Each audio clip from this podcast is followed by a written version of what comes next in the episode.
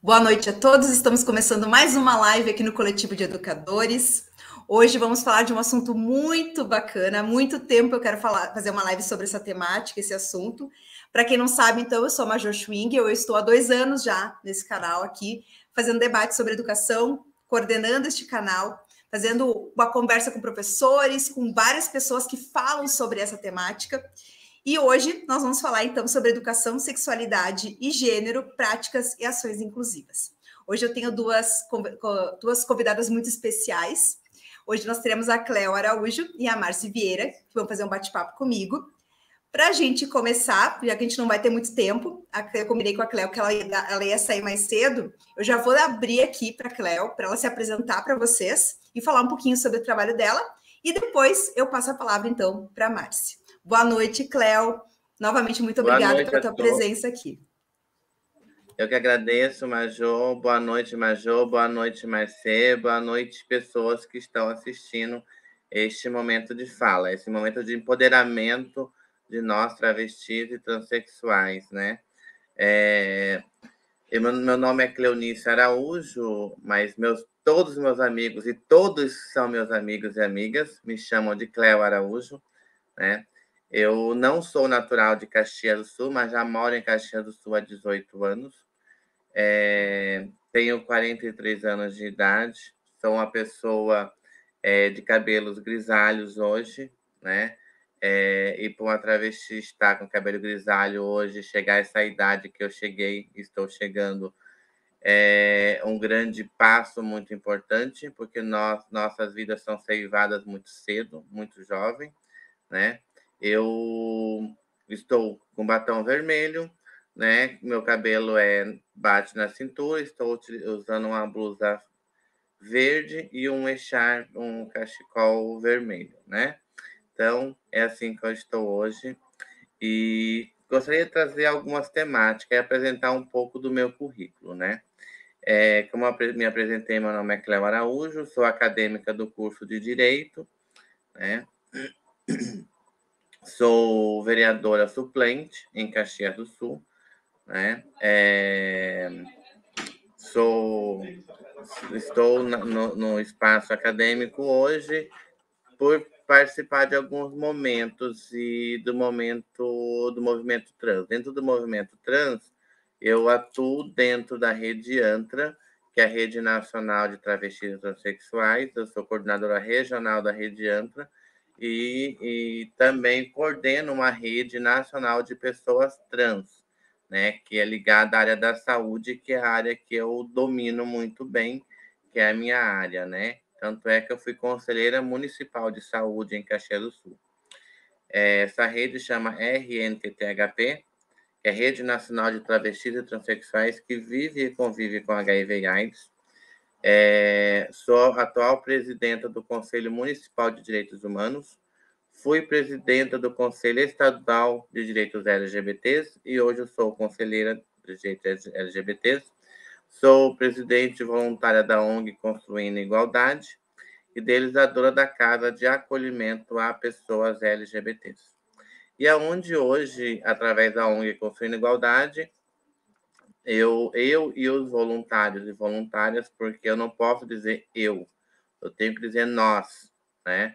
Nós idealizamos vários projetos. E um desses projetos é a Casa de Acolhimento LGBT, que foi baseado em cima da minha trajetória de vida. Para quem não sabe, eu fui expulsa de casa muito jovem, e com essa exclusão familiar, eu fui trabalhar como escrava sexual dentro de um garimpo, dos 11 aos quase 15 anos de idade. E as histórias hoje não mudam, são, são, são, só muda o personagem praticamente, mas continua.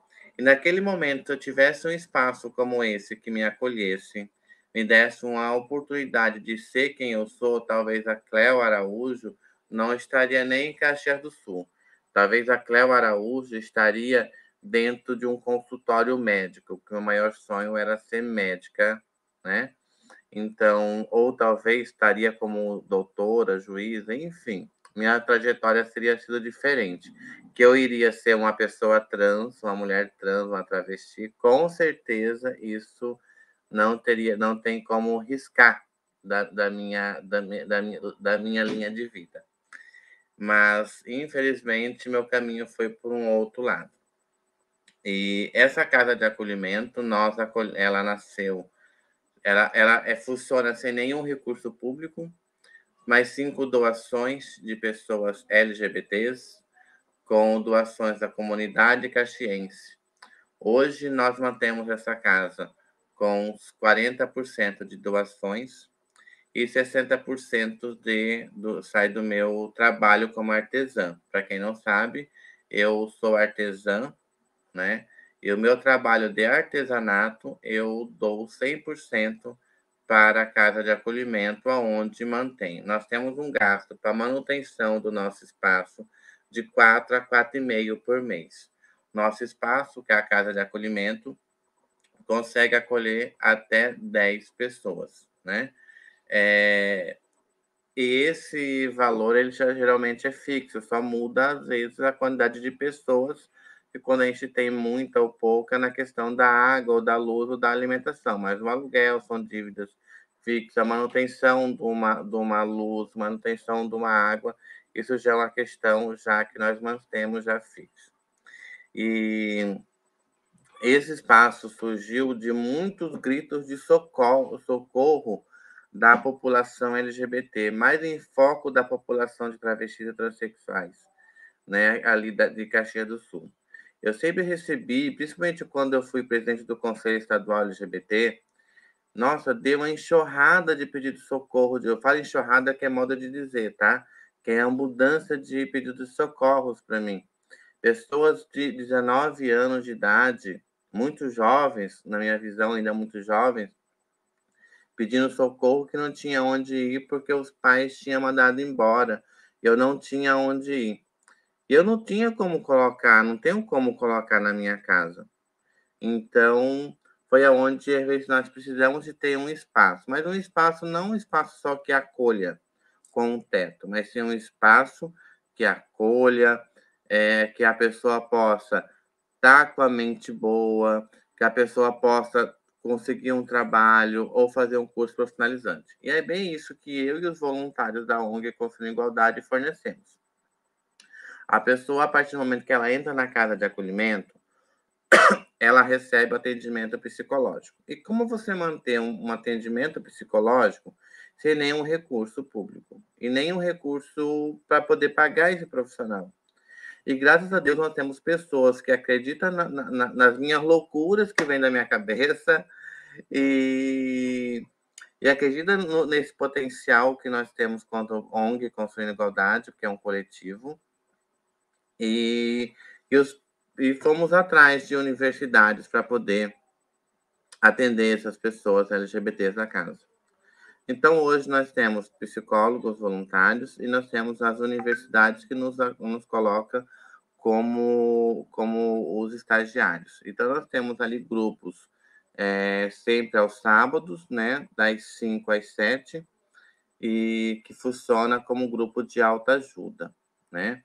Nós temos grupo de arte e pintura, arte e terapia, com o professor Rafael D'Ambrosa, onde ele desenvolve um trabalho brilhante, aonde ele coloca a arte como um momento de terapia.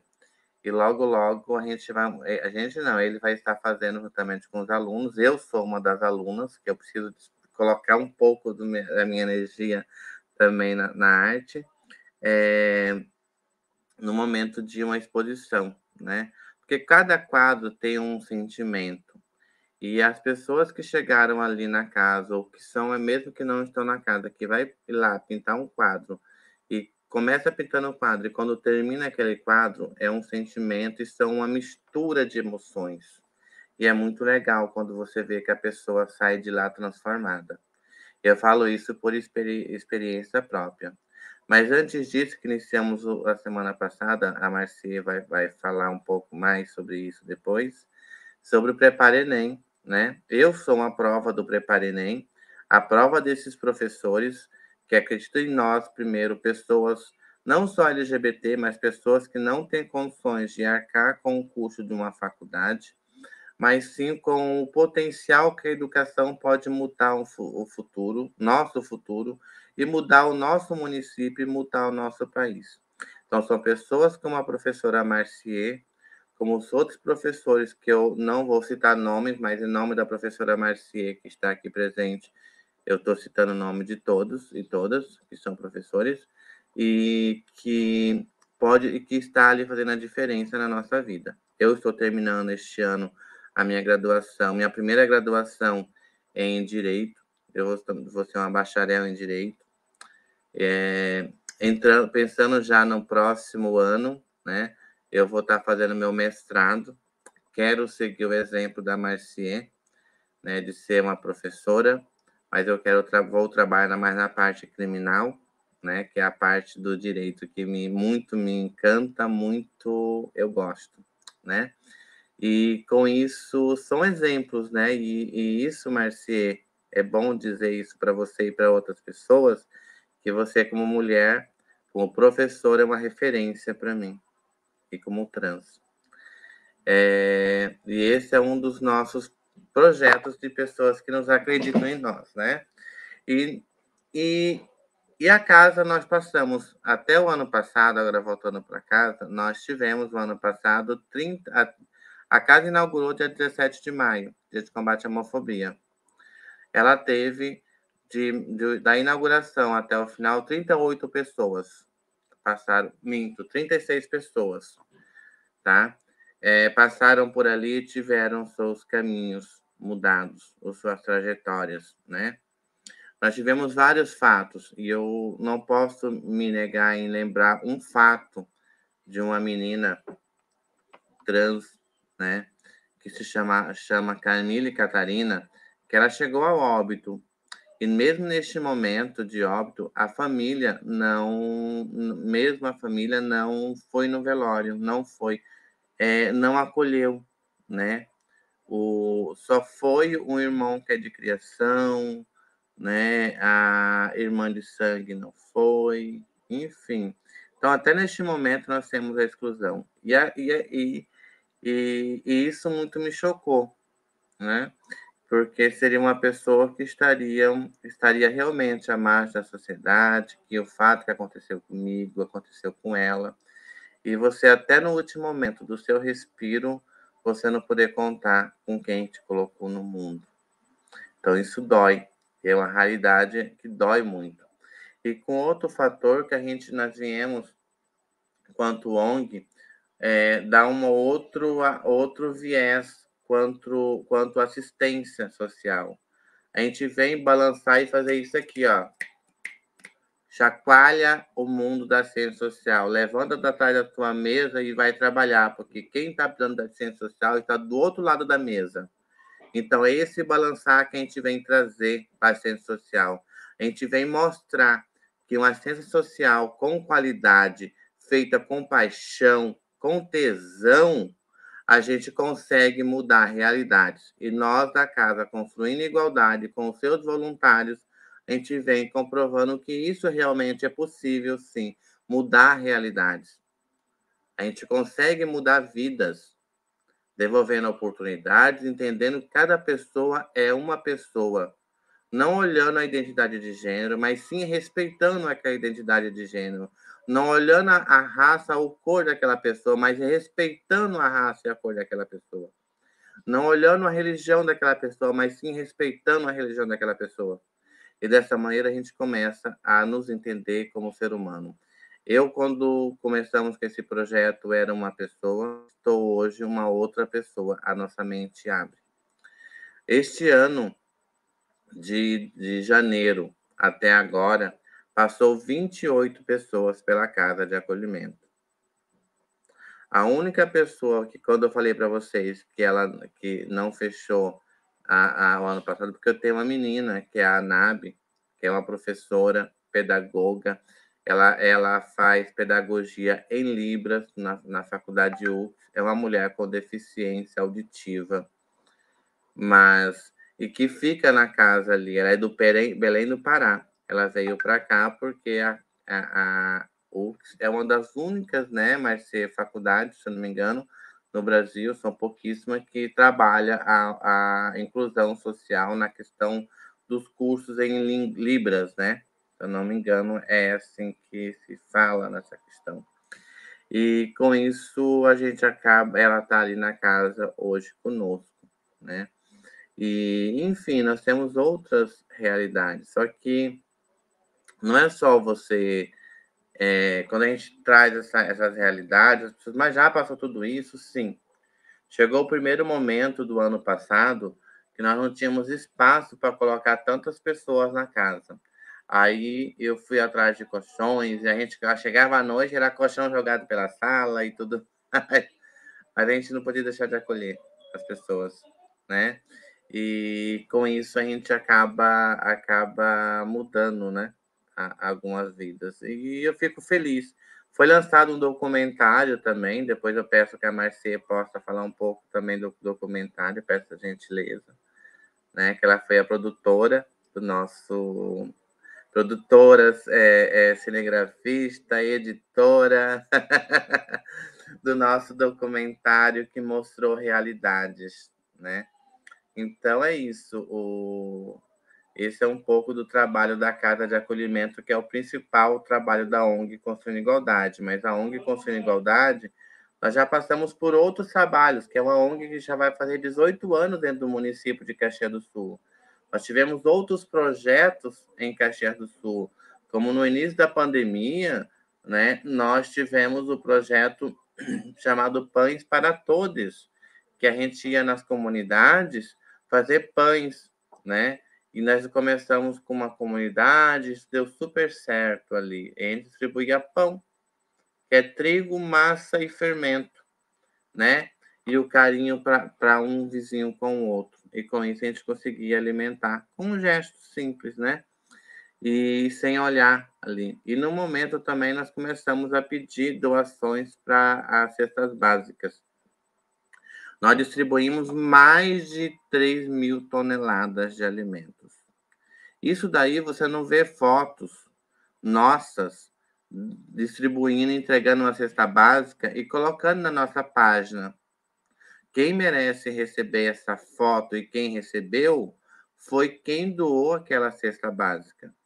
A gente não precisa tirar uma foto. A gente viu muito nesse período de pandemia as pessoas se aproveitando das pessoas, ainda mais nesse momento político que nós estamos vivendo. Isso eu falo, inclusive, como uma figura política também, que as pessoas se aproveitando da fragilidade das pessoas e ali entregavam a cesta básica e já estava com o celular ali para tirar uma foto. Que coisa feia isso. Ninguém que tá, precisa de uma, alguma coisa precisa disso. A gente tem que fazer para as pessoas o que a gente queria que fizesse por nós. E eu tenho muito orgulho, orgulho muito dos meus voluntários, dos voluntários no qual eu participo e no, no qual soma comigo dentro da ONG Construindo Igualdade, que eles têm o mesmo pensamento. Fazer por nós, pelas pessoas, o que nós queremos que faça por nós. Então, eu tenho muito orgulho, desde a retificação de nome e gênero com o nosso advogado Daniel Baldasso e a Mônica Montanari, que se dedica ali, muitas das vezes deu do próprio bolso para poder retificar um documento de nome e gênero. Nós retificamos várias identidades de nome e gênero. Teve um fato que muito me emocionou quando uma mãe abraçou a tua filha na frente do cartório.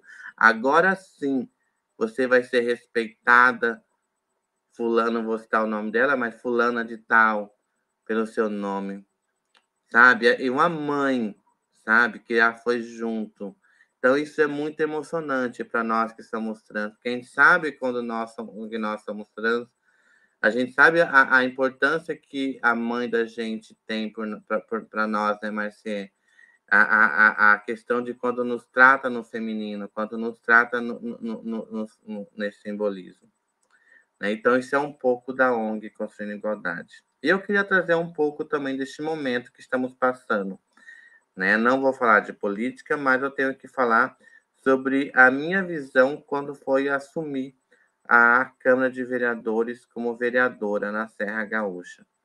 Eu assumi em setembro do ano passado, através da, do nascimento de um bebê né? Não foi nem no momento de doença, foi no momento de vida, de, de, de, de, de um bebê que nasceu. E assumi por, por curto per período na Câmara de Vereadores. A minha foto está na Galeria das Vereadoras, né? De Caxias do Sul. É...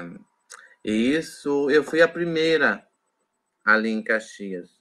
É ruim a gente dizer, ah, eu fui a primeira mas infelizmente ainda nós temos esse, esse tabu. Assim como você é a primeira bacharel em Direito da Serra Gaúcha, né? Assim como a Marcier é a primeira pedagoga da Serra Gaúcha, né? A se formar dentro da universidade. E, mas nós vamos abrindo espaço para novas gerações. Isso que nós estamos plantando, a gente não vai colher, meu bem, Marcier. A gente vai, quem vai colher são as novas gerações. Porque nós estamos colhendo o que Madame Satã plantou, o que Chica Manicama plantou, o que Giovanna Baby, que é uma figura viva ainda, Keila Simpson, Chris Stephanie, entre outras lideranças, né, é, plantaram e que nós estamos colhendo. Porque a vida é dessa maneira. E quando eu assumi ali, todos os momentos a gente é testado. Nós somos testados e testadas todos os momentos ali. É um momento de poder. Ali é uma troca de poderes, né? E eu tive muito apoio da mídia, da comunicação dentro do município de Caxias do Sul. Então, não posso reclamar de nenhuma maneira, não sofri nenhuma discriminação nenhuma. Muito pelo contrário, eu fui muito bem acolhida. Mas todos os meus passos, até a minha respiração, era observado, né? Para que qualquer coisa que eu fizesse de errado, eu estaria ali, sendo poderia receber uma crítica pior do que qualquer uma outra. Então, eu tive muito cuidado, porque ali não era Cleo. Ali era todo um simbolismo né, que estava. Ali era toda uma representação de luta, né, de sofrimento. E foi dessa maneira que eu assumi a Câmara de Vereadores. Assim como eu fui homenageada no troféu Guardiã da Aldeia Sesc, em Caxias do Sul, pela liderança política né, dentro do município. Então, quando eu decidi concorrer, até eu comentei isso no meu, no, no meu discurso da aldeia, eu não tinha o. Eu queria, assim, mostrar para as pessoas, como fato de luta, que existimos em Caxias do Sul e precisamos de pessoas que pensam e propõem políticas públicas para nós. Então foi dessa maneira que eu entrei e foi com esse com esse pensamento. E é com esse pensamento que eu ainda me mantenho. E eu aí só que expor a minha vida que eu estava escondidinha, as minhas angústias, os meus sentimentos, a, a, a minha condição de jovem, de ser expulsa de casa, de tudo isso, é escancarar a minha vida ao mundo e que era pouquíssimas pessoas que, que me conhecia que não, que não sabia. A Marcia me conhecia antes das eleições e eu tenho certeza que a Marcia ficou sabendo dessa minha trajetória só no período, quando teve o período eleitoral, né? Toda essa minha questão de, de, de vida, toda essa questão de preconceito que eu passei. Hoje, inclusive, eu tenho um grande problema na questão de banheiro, não sei a Marcier ou outras pessoas trans que têm, eu tenho pe muitas pedras nos rins. Eu tomo muito pouca água para que eu não precise estar indo no banheiro muito. Porque eu fui tão traumatizado nessa questão de banheiro que isso me prejudica a minha saúde. E me prejudica muito sério isso, porque eu tenho pedra nos rins e graças a Deus algumas estão se derrocando e é uma dor terrível, as cólicas mesmo são terríveis. E, e com isso, a gente, eu ali, no primeiro ano meu de faculdade, há cinco anos atrás, eu fui convidado a me retirar do banheiro da faculdade. Fui convidado do banheiro da faculdade. Ah, eu fui convidada, a, falaram para mim, dentro da sala de aula, que ali não era meu lugar. Do estado da sala de aula. E para quem me conhecia antigamente, sabia muito bem que eu pegaria minhas coisas e iria embora. Eu falei assim: não, meu bem, aqui é o meu lugar de direito que eu conquistei. Você não está pagando para eu estar aqui. Muito pelo contrário, eu estou aqui porque é o meu lugar de espaço. Eu conquistei para estar aqui. E se eu, se eu tivesse levantado e ido embora, eu não estaria me formando este ano. Eu não estaria com a mentalidade aberta, porque realmente a universidade, a faculdade abre a, a mente da gente para muitas situações. E, e, isso é importante a gente trazer né, e lembrar. Eu, nesse momento de preconceito, eu falei assim, olha, fulano, eu vou sentar do seu lado do início ao fim desse semestre. Se você se levantar, eu vou levantar junto. Foi dessa maneira que eu quebrei esse preconceito. E na esportiva, ele entrou na sala de aula, sentou e eu fui de lado, sentei junto. Ele levantou, eu fiquei rolando a sala com ele, sentando do lado e morrendo de rir, né? Não tinha nada que fazer, fiquei ali. Disse, olha, colega, você vai ficar correndo para um lado e para o outro na turma, na sala, e o professor vai ficar sem entender. Tu sente logo, que eu já estou ficando cansada, e vamos, vamos começar a assistir a aula. Moral da história: final do, do, do semestre, nós acabamos ficando muito amigos, nem colega, amigos mesmo. Tanto é que a gente vai se formar juntos, né? A tese dele vai ser sobre a discriminação contra as, as pessoas de minorias. Ele vai me citar, que ele já, já disse para mim, pediu permissão de me citar como referência. Né? Eu fiquei muito feliz. E e é isso, a gente quebra o preconceito dessa maneira, mostrando para as pessoas que você pode ser uma pessoa trans e, e todas as tribos têm pessoas boas, pessoas ruins. A nossa população também tem pessoas boas, pessoas ruins. Mostrando que eu sou uma pessoa trans, que eu posso transitar em todos os locais. Né? A gente não vamos ser vista só à noite. Nós estamos, precisamos ser vista na Câmara de Vereadores, que é a casa do povo. Nós precisamos ser vista dentro da prefeitura, que é a nossa casa também. Nós precisamos ter todos esses espaços. E este ano realmente é um ano atípico, né? Em todos os sentidos, né? Então a gente precisamos ter esse grito de socorro, precisamos falar da educação, assim como a educação, nós tivemos esses dias atrás um grupo de alunos que fizeram a temática a população LGBT, todos os alunos puderam apresentar o seu trabalho.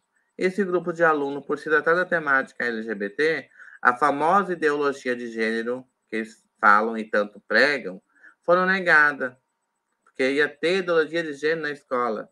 Então, alguns pais, dois, três pais conservadores, foram lá, bateram de frente e tal, né? Então, eu acho isso um absurdo, que a gente está na, na, universidade, eu sei muito bem que também fui aluna, eu sei muito bem o, a dificuldade que nós enfrentamos quando a gente passa a fazer um trabalho e principalmente os alunos do ensino médio, né?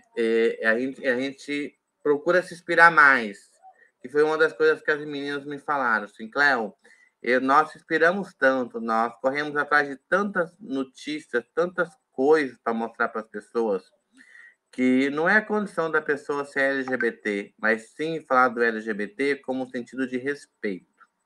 E é isso que a gente queria trazer respeito, utilizando a população LGBT com o sentido de utilizar o respeito a, a, a, uma população, lembrando de todas, respeito à mulher, respeito às pessoas que são negras, à população indígena. E isso foi negado para nós, e nós fomos. Uma das minhas ficou ficou até depressiva, estava fazendo tratamento, né? Depressão, porque ficou. Enfim. É, são esses fatos que a gente enfrenta no dia de hoje, ainda em Caxias do Sul. Espero poder mudar isso com o tempo, né? Só que a gente não consegue só. E a gente traz também esse, esse recorte de visão, esse recorte de, de, de empoderamento. Mas é isso. Eu quero terminar a minha fala dizendo bem assim: sozinha eu ando bem, mas com vocês eu ando bem melhor. Só a nossa união vai conseguir terminar todos os preconceitos e a discriminação. E também quero, quero deixar um recado, um, um, pedido para os pais. Não discrimine o seu, seu filho ou a tua filha por ser LGBT ou por ser trans. Trate o seu filho ou a tua filha com amor e carinho, como filho, não olhe a sua identidade de gênero, não mande, não coloque o teu filho na rua por situação nenhuma, porque se você colocar o teu filho na rua, pai, mãe, com certeza vocês vão estar escutando, e se não estiver, mande esse recado para um pai ou para uma mãe que possa estar passando por essa situação, uma, um jovem LGBT, porque quem, se você nos excluir, quem vai nos acolher é o tráfico, é a prostituição. E por isso que muitas das vezes nossas vidas são ceivadas muito jovens, porque vocês nos colocaram para fora de casa. Então, em vez de colocar nós para fora de casa, nos, nos encham de amor, porque esse amor vocês vão ser retribuídos muito, muito, muito, muito. Então, em vez de nos discriminar, nos colocar fora de casa, nos dê amor. Porque com certeza só o amor vai construir futuro, só o amor vai construir histórias. Major, muito obrigado. Marcie, obrigada de estar aqui com vocês. Me coloco um período aqui, daqui a pouquinho eu tenho que estar saindo para comemoração do aniversário do meu esposo. E, e vamos que vamos. Obrigada. Cléo, sem palavras, sem palavras. É uma honra tê-la aqui. É assim, ó, é maravilhoso te ouvir. É... Gostaria de ficar assim horas e horas e horas te ouvindo. Eu queria, já que uma, uma colega minha deixou uma pergunta no chat, eu vou fazer uma pergunta rapidinho, antes que você saia, pode, saia, pode ser? Ela pediu o seguinte: se você conseguiu fazer algum projeto de lei no período que assumi a cadeira da Câmara. Sim, nesse curto período eu fiz quatro projetos de lei. Um deles que institui a, a, a lei municipal de inclusão social para a comunidade LGBT, isso baseado no trânsito da em São Paulo, mas eu retifiquei alguns detalhes que esse foi meu primeiro projeto de lei, tá? Que a gente coloca a lei municipal com a, contra a discriminação à população LGBT e inclusão social, né? onde que inclui pessoas LGBTs na inclusão da social, na, na questão de moradia, na questão de, de empregabilidade. É, fiz um outro projeto de lei, inclusive, sobre a questão LGBT, porque assim, ó, muitos podem perguntar, ah, por que a Cleo só colocou projetos é, a população LGBT. Meus amores, as outras populações já têm muitos projetos. O meu povo não tem projeto nenhum na Câmara de Vereadores. Então, esse eu coloquei sim um projeto que já já eu vou falar para vocês que ele é, não é só a população LGBT. Eu coloquei um projeto de lei também, né, dos quatro projetos de lei, no qual institui a lei municipal de cotas à população LGBT dentro do mercado formal de trabalho, inclusive de estágio, né? Então, aqui é, é como tem cota para as pessoas, a cota racial e a cota com deficiência, mesma coisa também para as empresas contratarem com desconto no imposto, né? Como é feito na questão de pessoas é, com deficiência e, e racial inclusive se, é, com, no concurso público, inclusive, né? Que logo em seguida também teve o, a, a, a cotas, a, é, cotas de identidade de gênero para a população de travestis transexuais dentro do estado do Rio Grande do Sul. Foi mais ou menos aquilo que eles meio que pegaram do meu projeto, tá? Eu bato no peito para dizer isso. E o terceiro projeto foi um projeto que institui o Conselho Municipal de Direitos LGBTs. Nós precisamos unir as sete ONGs que nós temos no município de Caxias do Sul, de ter o mesmo diálogo e pensar e propor políticas públicas para a nossa comunidade LGBT. Né? E aí sim, eu apresentei um projeto de lei, que é um conselho interreligioso, por isso que eu falei para vocês, que eu apresentei um projeto para para outras populações, inclusive um, poli, um conselho interreligioso que para que, que as religiões possam dialogar. Esse conselho é que vai ter esse combate à discriminação de religião, né? Combater esse, é, é, ter esse combate. Apresentei, inclusive, algumas indicações né, ao legislativo. Uma delas sobre a questão do lixo né, na, naquela situação da comunidade ali da RGE, do bairro Charqueadas, né, que é caminho ao shopping, shopping antigo, shopping Világio hoje, né, E também solicitei um calçamento numa comunidade, né? Lá ni, ni, ni chama ali no Vila IP, aonde tem uma tem várias ruas com calçamento e essa é a única rua que não tem calçamento. Então, quando chove, todas essas ruas passam para essa rua ali, todo o, o, as pedras é, desce causando até acidentes. Então é um espaço pequeno que o poder público tem isso daí, né? Então eu fiz as duas reivindicações. E o lixo é uma questão de situação de saúde pública, inclusive, né? Não é uma questão só ali. Então quem conhece Caxias sabe que nós temos essa carência. Assim também que nós temos algumas carências do município, como a questão das calçadas. As pessoas com, com cadeirante não têm como andar nas calçadas se não cair dentro dos valos. As calçadas estão todas irregulares, né? Então, é um próximo passo quando a gente assumir, né, de novo. Espero que não seja tão longe, né, que a gente tenha um novo período aí para assumir logo, logo que a gente possa estar tá entrando, entrando nessa questão das calçadas, inclusive. Mas com isso a gente, eu sou sincera em dizer, a gente mexe com algumas alguns egos. E eu me com alguns egos. Hoje eu recebo muitas ameaças de morte em Caxias do Sul, eu não exponho isso a muitas pessoas, né?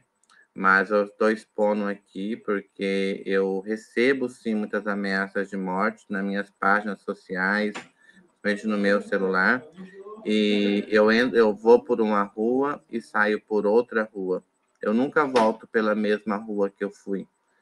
Eu, eu ultimamente eu gostaria muito de estar indo em um bar à noite, em uma casa noturna, aonde se encontra meu povo Todas vezes eu não vou para não colocar essas pessoas em risco também. Então, é complicado a gente estar vivendo num, estádio de sídio de medo, né? Mas nós precisamos estar mostrando que é luta, que é existência, né? E que espero que logo, logo isso muda.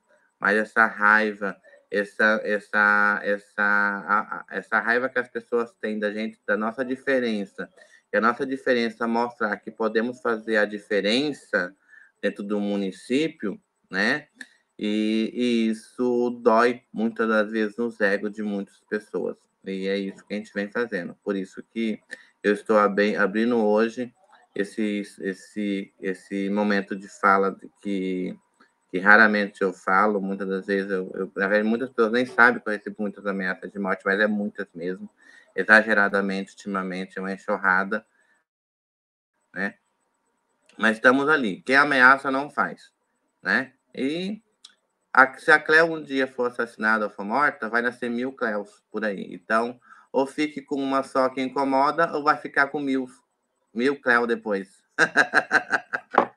então, meu bem, eu sei sua resposta. Querida, eu quero agradecer de coração, sério. E você vai ter que me prometer que vai voltar tá? Vai me prometer que vai voltar, vai fazer uma live, assim, falar ainda mais de todos os trabalhos que eu tenho certeza, tem muita coisa, eu sei, a gente tem ilimitado, eu sei, é infinito, é muita coisa para falar. Eu acho que só de tu falar um pouquinho da tua história é, é incrível, uh, porque eu tenho certeza que muita gente vai se identificar quando ouve a tua história, ela vai acabar se identificando e a gente precisa falar, falar, falar, porque as pessoas, elas, não, elas não sabem, ou elas fingem que não sabem, ou fingem que não estão vendo, e a gente precisa falar assim e continuar falando. Então, eu quero agradecer de coração por tudo que tu falou, falou até agora, que tu trouxe para gente. Vamos combinar, então, outro dia para a gente fazer uma live e falar um pouquinho mais. Vamos, sim. E não esquece dos livros que eu vou cobrar. que a gente ainda vai, ah, vai falar, vai ter bastante assunto ainda, então. Né? Vamos sim, eu volto, prometo para voltar para falar do meu livro, para falar sobre a questão de direito criminal, né? E foi uma honra estar aqui com vocês. É, muito obrigada pelo carinho, Major. Marcia, como sempre, divina e linda. Um beijo, deixo aqui vocês e vou ali agora ceiar, ceia da minha família, é, curtir o aniversário do meu esposo. Um beijo no coração de cada um e cada uma. Um beijo. Obrigada.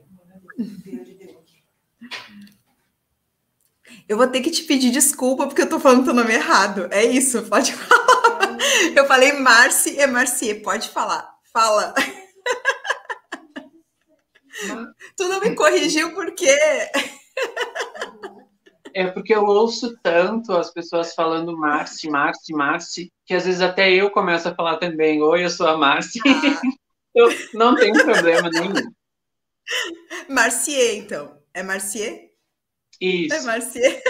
Deixa eu contar. Eu conheci a Marcier porque esses dias ela deu uma palestra lá na escola que eu trabalho, maravilhosa nós conversamos e há muito tempo eu estou querendo trazer essa temática para o meu canal do YouTube, né? Que, para quem não sabe, ano passado eu fiz várias lives de vários eventos. Tem quem ainda não conhece o canal, tem sobre feminismo, tem sobre ditadura militar, tem vários assuntos que incomodam, né, Marcia? Porque eu, né, professora de história, a gente acaba falando sempre de assuntos que incomodam muito. A educação em si tem muitos assuntos, muitas temáticas que mexem com as pessoas. E este assunto, essa temática que eu estou trazendo aqui, educação, sexualidade e gênero, né, neste momento político, é, eu acho que sempre foi, sempre uh, uh, houve necessidade de falar, mas agora cada vez mais, e ainda com a fala da Cleo, a gente vê ainda mais essa necessidade. Eu, como professora, e você, como professora, eu imagino também que tu enxerga ainda mais essa necessidade é, conversando com meus colegas professores dentro da, da escola, a gente vê as dúvidas que surgem, muitas e muitas e muitas dúvidas. Os próprios estudantes, adolescentes trazem essa, essa demanda, essas dúvidas para a gente. Fala, a gente começa a debater, mas nos falta formação. Né? Nos falta formação. Não é, não é errado falar que não sabe, ao contrário, eu acho que a gente tem que ter a humildade de dizer, não, eu não sei, mas vou buscar conhecimento a ser professor é isso, ser professor é estar sempre né, se a, a, a, atualizando. A escola ela é reflexo da sociedade, das mudanças, uh, de, de, toda a demanda social. Isso vai acabar aparecendo na escola. E nós, como professores, temos a responsabilidade de irmos atrás e aprender, aprender, aprender sempre. Então, é um prazer, Marcier, estar aqui comigo para conversar. Estava esperando muito esse, esse, bate-papo. E eu gostaria, então, de te convidar a se apresentar para a gente. Então, não vou falar o teu currículo, quero que você se apresente. E a partir daí a gente começa a conversar um pouquinho sobre a nossa temática. Pode ser? Então, por favor. Então, meu nome é Márcia Vieira. Uh, eu vou fazer a, a audiodescrição, como a Cléo também fez. Uh, eu sou uma pessoa branca, uh, olho claro, meu cabelo é escuro Chanel, estou usando uma malha Bordeaux. Atrás de mim tem uma parte do guarda-roupa do meu quarto, em tom de madeira mais clarinho, amarelo. Um, eu sou graduada em dança e pedagogia. Uh, e tenho duas especializações, uma em metodologia do ensino de arte e outra em direitos humanos, gêneros e sexualidade. Então, todo essa, esse meu interesse e essa minha trajetória no campo acadêmico sempre vai cruzar essas três uh, possibilidades de estar tá falando sobre educação, estar tá falando sobre arte e estar tá falando sobre questões de gênero e sexualidade. Às vezes eu consigo juntar tudo numa pesquisa só, às vezes a gente dá uma segmentada, mas eu é, essas são as três áreas que me interessam muito. Uh, acredito que eu já estou olhando assim um pouquinho para frente. Talvez o meu próximo passo seja uh, investir muito uh, na questão do, da minha formação em Libras, porque eu, tenho, eu venho sentindo muita, muita necessidade e muitas vezes vergonha por eu uh, estar o tempo inteiro ou buscando esse diálogo que fala sobre aceitar a diferença, uh, acolher a diferença, e muitas vezes eu vejo que eu estou em déficit, eu estou uh, em saldo negativo para aprender, para dominar, para poder me dialogar também com outros corpos, uh, no caso, utilizando a própria Libras. A Cleo também mencionou a, a Nabi, que mora na, na casa de, de acolhimento, e ela é uma mulher surda. Ano passado ela participou do Prepare Enem, que eu coordeno lá na casa e na ONG. e a presença dela, conviver com ela, uh, desenvolver um afeto, uma amizade com ela, uh, é o que transforma. É quando a gente passa a ter esse contato, passa a ter essa, essa convivência com aquilo que de repente, ah, ok, eu fiz graduação em pedagogia, eu sei que eu tive uma disciplina sobre Libras, eu sei que isso é importante, eu sei que a gente estuda a questão de, de acolher, uh, mas é só quando a gente convive com a diferença que a gente, de fato, se transforma e observa que não é uma questão de luxo, de é, a gente tem que correr atrás do tempo perdido, porque a gente está muito atrasada, muito atrasado mesmo. Eu atualmente, eu então, como eu falei, eu, eu, atuo como coordenadora pedagógica do Prepara Enem, que é um pré-vestibular social que acontece uh, realizado pela ONG Construindo Igualdade. Nesse ano a gente já está no segundo, na segunda edição. O Prepara Enem é as aulas, antes na ONG sempre existiam é, cursos de redação preparatórios para o Enem. E quando eu, eu já tinha uma relação com a Cleo e com a própria ONG, já, já, já havia é, realizado outras é, parcerias como voluntária, e no final de 2020, que é quando eu me graduo é, na licenciatura em pedagogia, eu cutuco a Cléo e falo, ó, oh, aquele projeto de redação, se tu quiser que eu cuide, eu vou ficar muito feliz. E aí eu fiquei mais feliz ainda quando ela disse, então vamos transformar esse projeto de redação e abrir para as outras, e aí tu vai é, coordenar.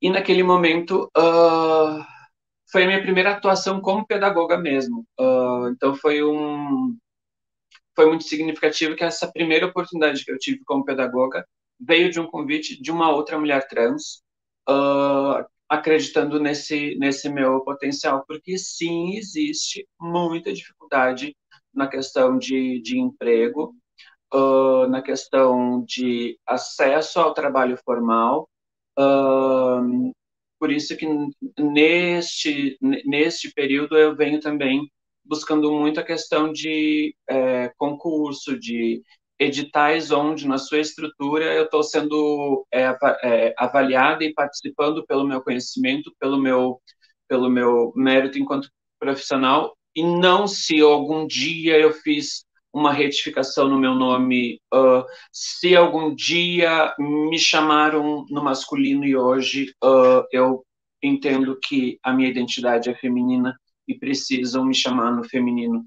Isso não importa, isso não deveria importar, mas infelizmente a gente vive numa sociedade que uh, historicamente ela marcou diversos corpos é, como não só diferentes, mas esses diferentes vistos é sempre numa hierarquia, uh, o homem em relação à mulher, o branco em relação ao, ao corpo racializado, ao corpo preto, ao corpo indígena, uh, o rico em relação a quem não tem poder aquisitivo, uh, e o corpo tido como comum ou normal ou sem deficiência em relação às, às pessoas PCDs. E aí a gente vê que essa galera que durante muito tempo esteve aqui, a gente através de muita luta, através dos movimentos sociais, através de lugares e corpos como to, toda essa história viva que a Cleo ela representa com a história dela e com a história de luta uh, junto com a ONG, a gente vê que é só a partir destes movimentos que a gente consegue um pouquinho de espaço para dizer, oi, me escutem, eu quero eu quero meus direitos humanos também, porque nada mais é do que buscar pelos direitos uh, igualitários. Eu gosto muito do, do nome da ONG, que é Construindo Igualdade. Infelizmente, a gente não vive numa sociedade onde a, a, a igualdade ela é uh, se dada de uma forma normal. A gente vive numa sociedade completamente desigual. Uh,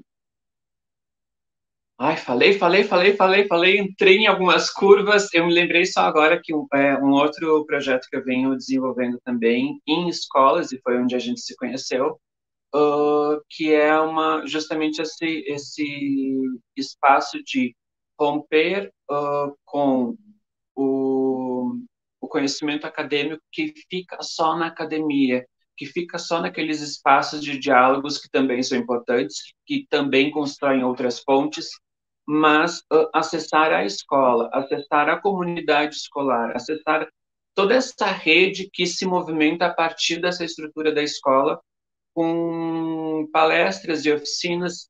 Tem uma que eu venho ministrando bastante em algumas escolas aqui em Caxias, que se chama é, Tudo que você gostaria de saber sobre gêneros e sexualidades, mas nunca teve coragem de perguntar.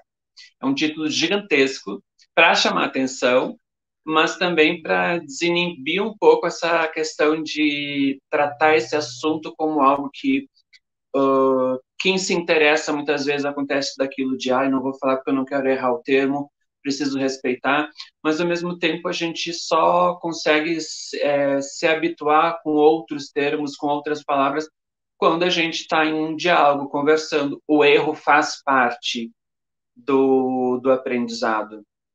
Claro que eu vou colocar um asterisco aqui, como eu já disse antes, a gente está muito atrasada e a gente tem que correr atrás. Eu estou em atraso com muitas questões, uh, não com essas questões de gênero e sexualidade, porque eu venho estudando muito isso, mas a gente sabe que né, a gente tem que ir. Se a gente ficar congelado esperando é, a transformação, ela não acontece.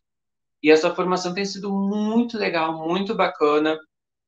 Uh, uma delas aconteceu na escola que tu atua, que é a Esther Benvenuti, que é uma escola do município com alunos dos oitavos e nonos anos, então trabalhando com o público adolescente, acolhendo as suas dúvidas, as suas questões e oferecendo também um embasamento teórico, científico, acadêmico, para a gente sair daquele lugar de conhecimento comum, conhecimento popular, conhecimento religioso, que são importantes, precisam ser é, respeitados, mas quando um conhecimento começa a ferir o direito do outro existir, tem um problema.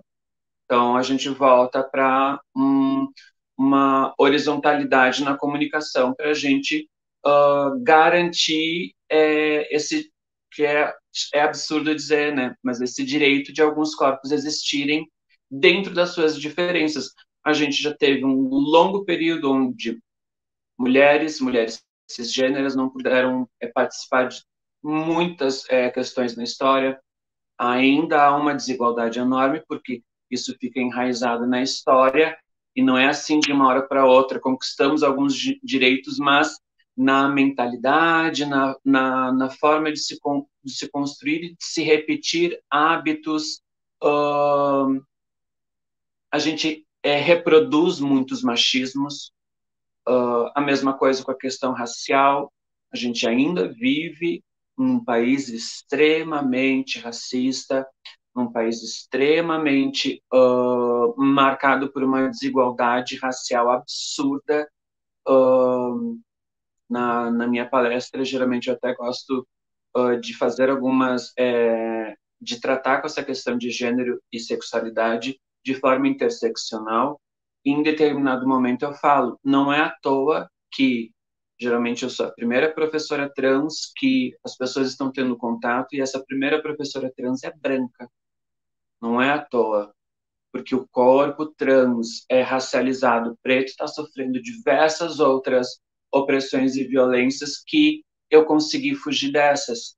Um, e que não é mérito meu, eu não estou ali por, por, por essa questão. Um, e isso também vai, vai marcar com a questão de gênero e sexualidade, corpos. Uh, muitas vezes a gente fala, ah, eu sou uma pessoa LGBT. Eu não gosto dessa expressão, eu gosto de orientar as pessoas a uh, se localizarem na sigla.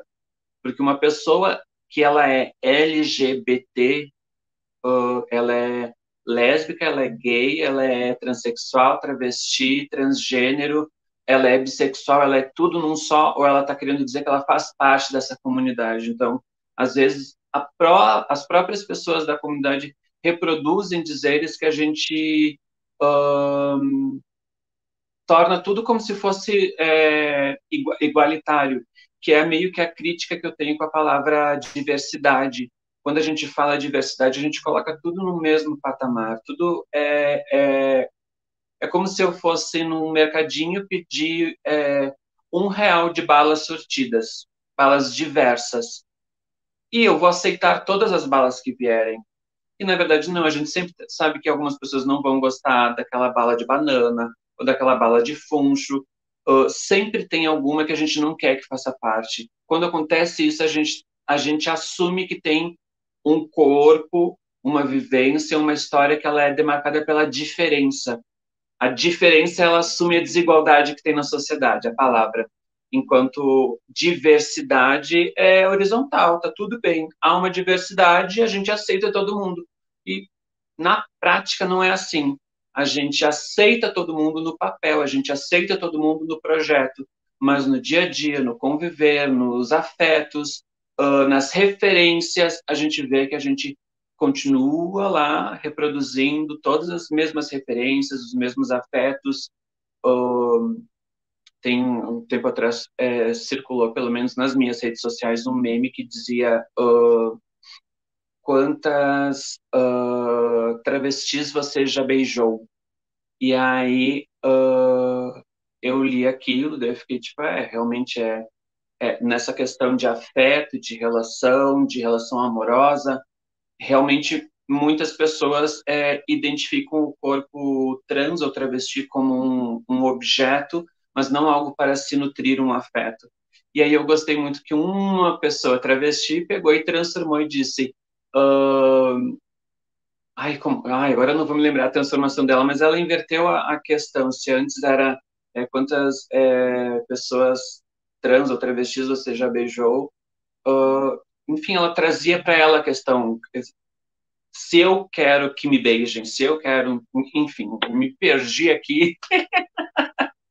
Tu pode me fazer pergunta, porque senão eu não falo assim tão. Mas é uma questão histórica, né? É uma questão histórica de marginalização a longo prazo, há muito, muito, muito tempo. E a gente, eu nem consigo, como historiadora, até localizar, porque eu acho que isso é.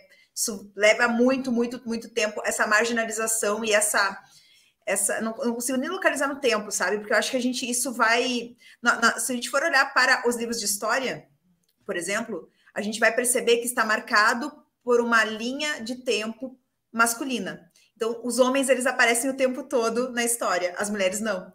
Se a gente está falando de homens e mulheres, você imagina outras questões de gênero. A gente está falando só de homens e mulheres, a gente tá, tem tantas outras questões que não se. Como a questão também negros e brancos sabe? É a invisibilidade, a ideia de visibilidade. Quando tu fala sobre a questão da, da, da, escola, eu concordo plenamente contigo sobre essa, essa de tu trazer, dar acesso ao discurso, o discurso uh, acadêmico para a escola e vice-versa. A gente tem uma dificuldade enorme, é como se fosse uma, um abismo entre a escola e a academia, gigante, enorme.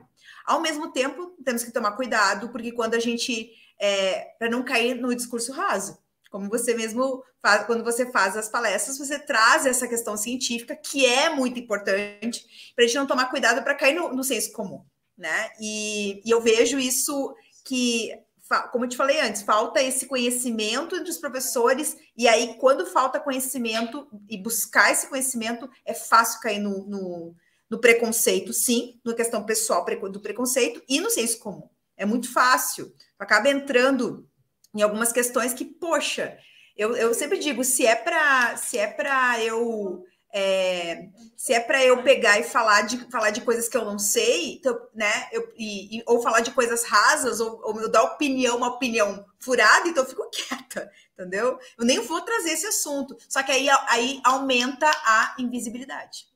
A gente acaba, por falta de conhecimento, acaba não abordando certas temáticas. E isso inclui né, uh, a questão sexual, como a questão uh, étnica e assim por diante. E eu, como eu disse, eu ainda prefiro que os professores então não falem. Então, se tu quer fazer um projeto que tu não entende o que, que tu está falando, é melhor ficar quieto. Eu, quando eu, eu, queria que a gente falasse um pouquinho sobre alguns conceitos que caem na, na, na boca do povo e dos professores e que a gente precisa derrubar. Por exemplo, tá? Identidade de gênero, que tu estava falando antes, a Cláudia falou antes, e a ideologia de gênero, que é o que né, vem essa ideia de ideologia de gênero. Eu gostaria que tu mostrasse, a, falasse da diferença de um para o outro, para as pessoas poderem entender. Pode ser? Uh, para a gente falar de identidade de gênero, a gente precisa localizar que na nossa sociedade a gente uh, em diferentes sociedades existem papéis sociais e muitas vezes esses papéis sociais vão ser denominados como os papéis de gênero. Uh, a gente vive numa sociedade uh, em que o papel de gênero ele vai estar atrelado ao sexo biológico daquele corpo.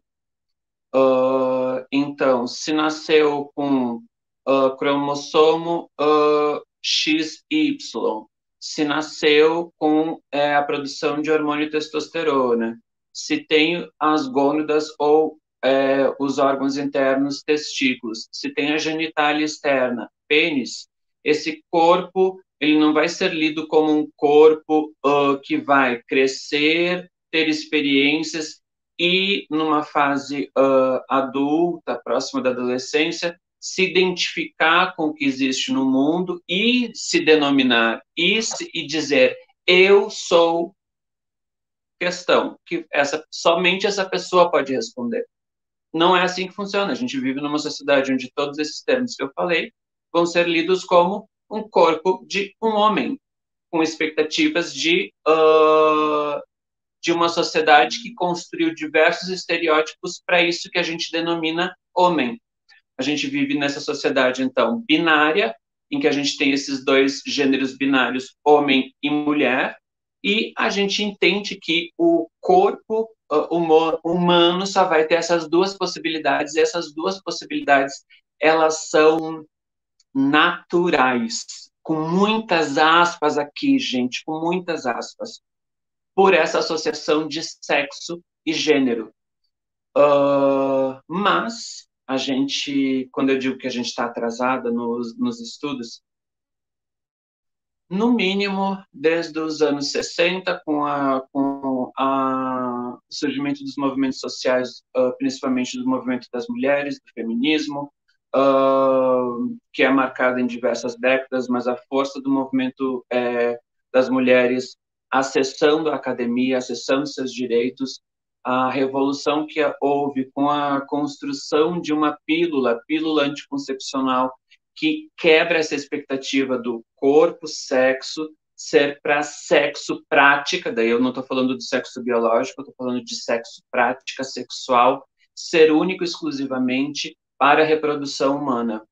Quando surge este pequeno comprimidinho, a gente explode com essa noção de que o corpo biológico surge único exclusivamente por uma prática sexual que é para reprodução. Isso quebra, isso some, isso não existe mais.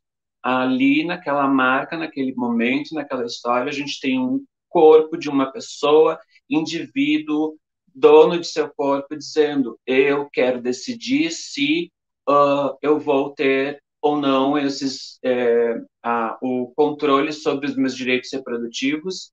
Isso a gente sabe que ainda estamos em um atraso enorme, uh, porque se eu não me engano foi semana passada ou semana retrasada que para fazer uh, a ligadura surgiu é, a lei que não exige mais que o marido, o esposo, uh, permita. Ou seja, a gente ainda vive numa sociedade em que é preciso uma lei para garantir que a mulher tem o direito sobre o seu corpo. A gente vê essa lei, vê essa notícia e diz: uh, estamos garantindo direitos, estamos evoluindo. Mas se a gente para e pensa, a gente ainda precisa de uma lei, de uma instância para garantir um direito que deveria ser básico, que é o direito do controle sobre o seu corpo. É assustador. A gente ainda vive num momento histórico muito uh, delicado, para não dizer outras coisas. Então, voltando, a gente tem essa questão do sexo biológico, que vão, é, por uma repetição de formas de controle do corpo, a gente vai entender que esse corpo, então, vai ter um, um objetivo que, se mudar uh, povos diferentes, vamos mencionar, por exemplo, uh, povos originários, é, indígenas. Uh, a gente sabe que uh, em algumas, algumas tribos, em alguns territórios, eles vão ter o corpo um, dentro da sua cultura, o corpo do homem, o corpo da mulher, e o corpo que eles vão denominar de two spirits, seriam dois espíritos, que é naquele mesmo corpo, uh, as, as expectativas ou a forma de se comportar não vão estar localizadas num, numa genitália. Aquele corpo ele vai se construir de outra forma. A gente tem diversas outras uh, culturas, por exemplo, as rijas, uh, que eu não vou me lembrar de, de diversas outras, mas a gente ainda entende que em diferentes comunidades, em diferentes períodos históricos, não vai ser sempre essa mesma expectativa do que, que é o gênero cultural enquanto uma construção so social, mulher e homem não é igual em todos os lugares, em todo tempo. Eu gosto de brincar com, eh, quando eu dou a palestra, eu levo sempre uma bonequinha, a Mulher Maravilha, que ela me ajuda em alguns momentos, porque daí eu vou usar exemplos num corpo de um boneco, que é um desenho, é fictício, então a gente fica mais fácil de ter algumas liberdades com esse corpo. E daí eu gosto de brincar com a Mulher Maravilha nesse momento, de dizer, a Mulher Maravilha está então, digamos aqui agora conosco uh, nessa palestra, uh, participando desse debate, nessa nessa conversa que é online, inclusive. A gente só vai mudar a linha do tempo. Eu vou pegar essa Mulher Maravilha que está em 2020 e eu vou levar ela lá para 1940 ela ainda vai estar tendo esse espaço para falar? Provavelmente não, ela já não vai mais poder se usar esse. Já mudou o que a gente entende enquanto possibilidade para um corpo de uma mulher.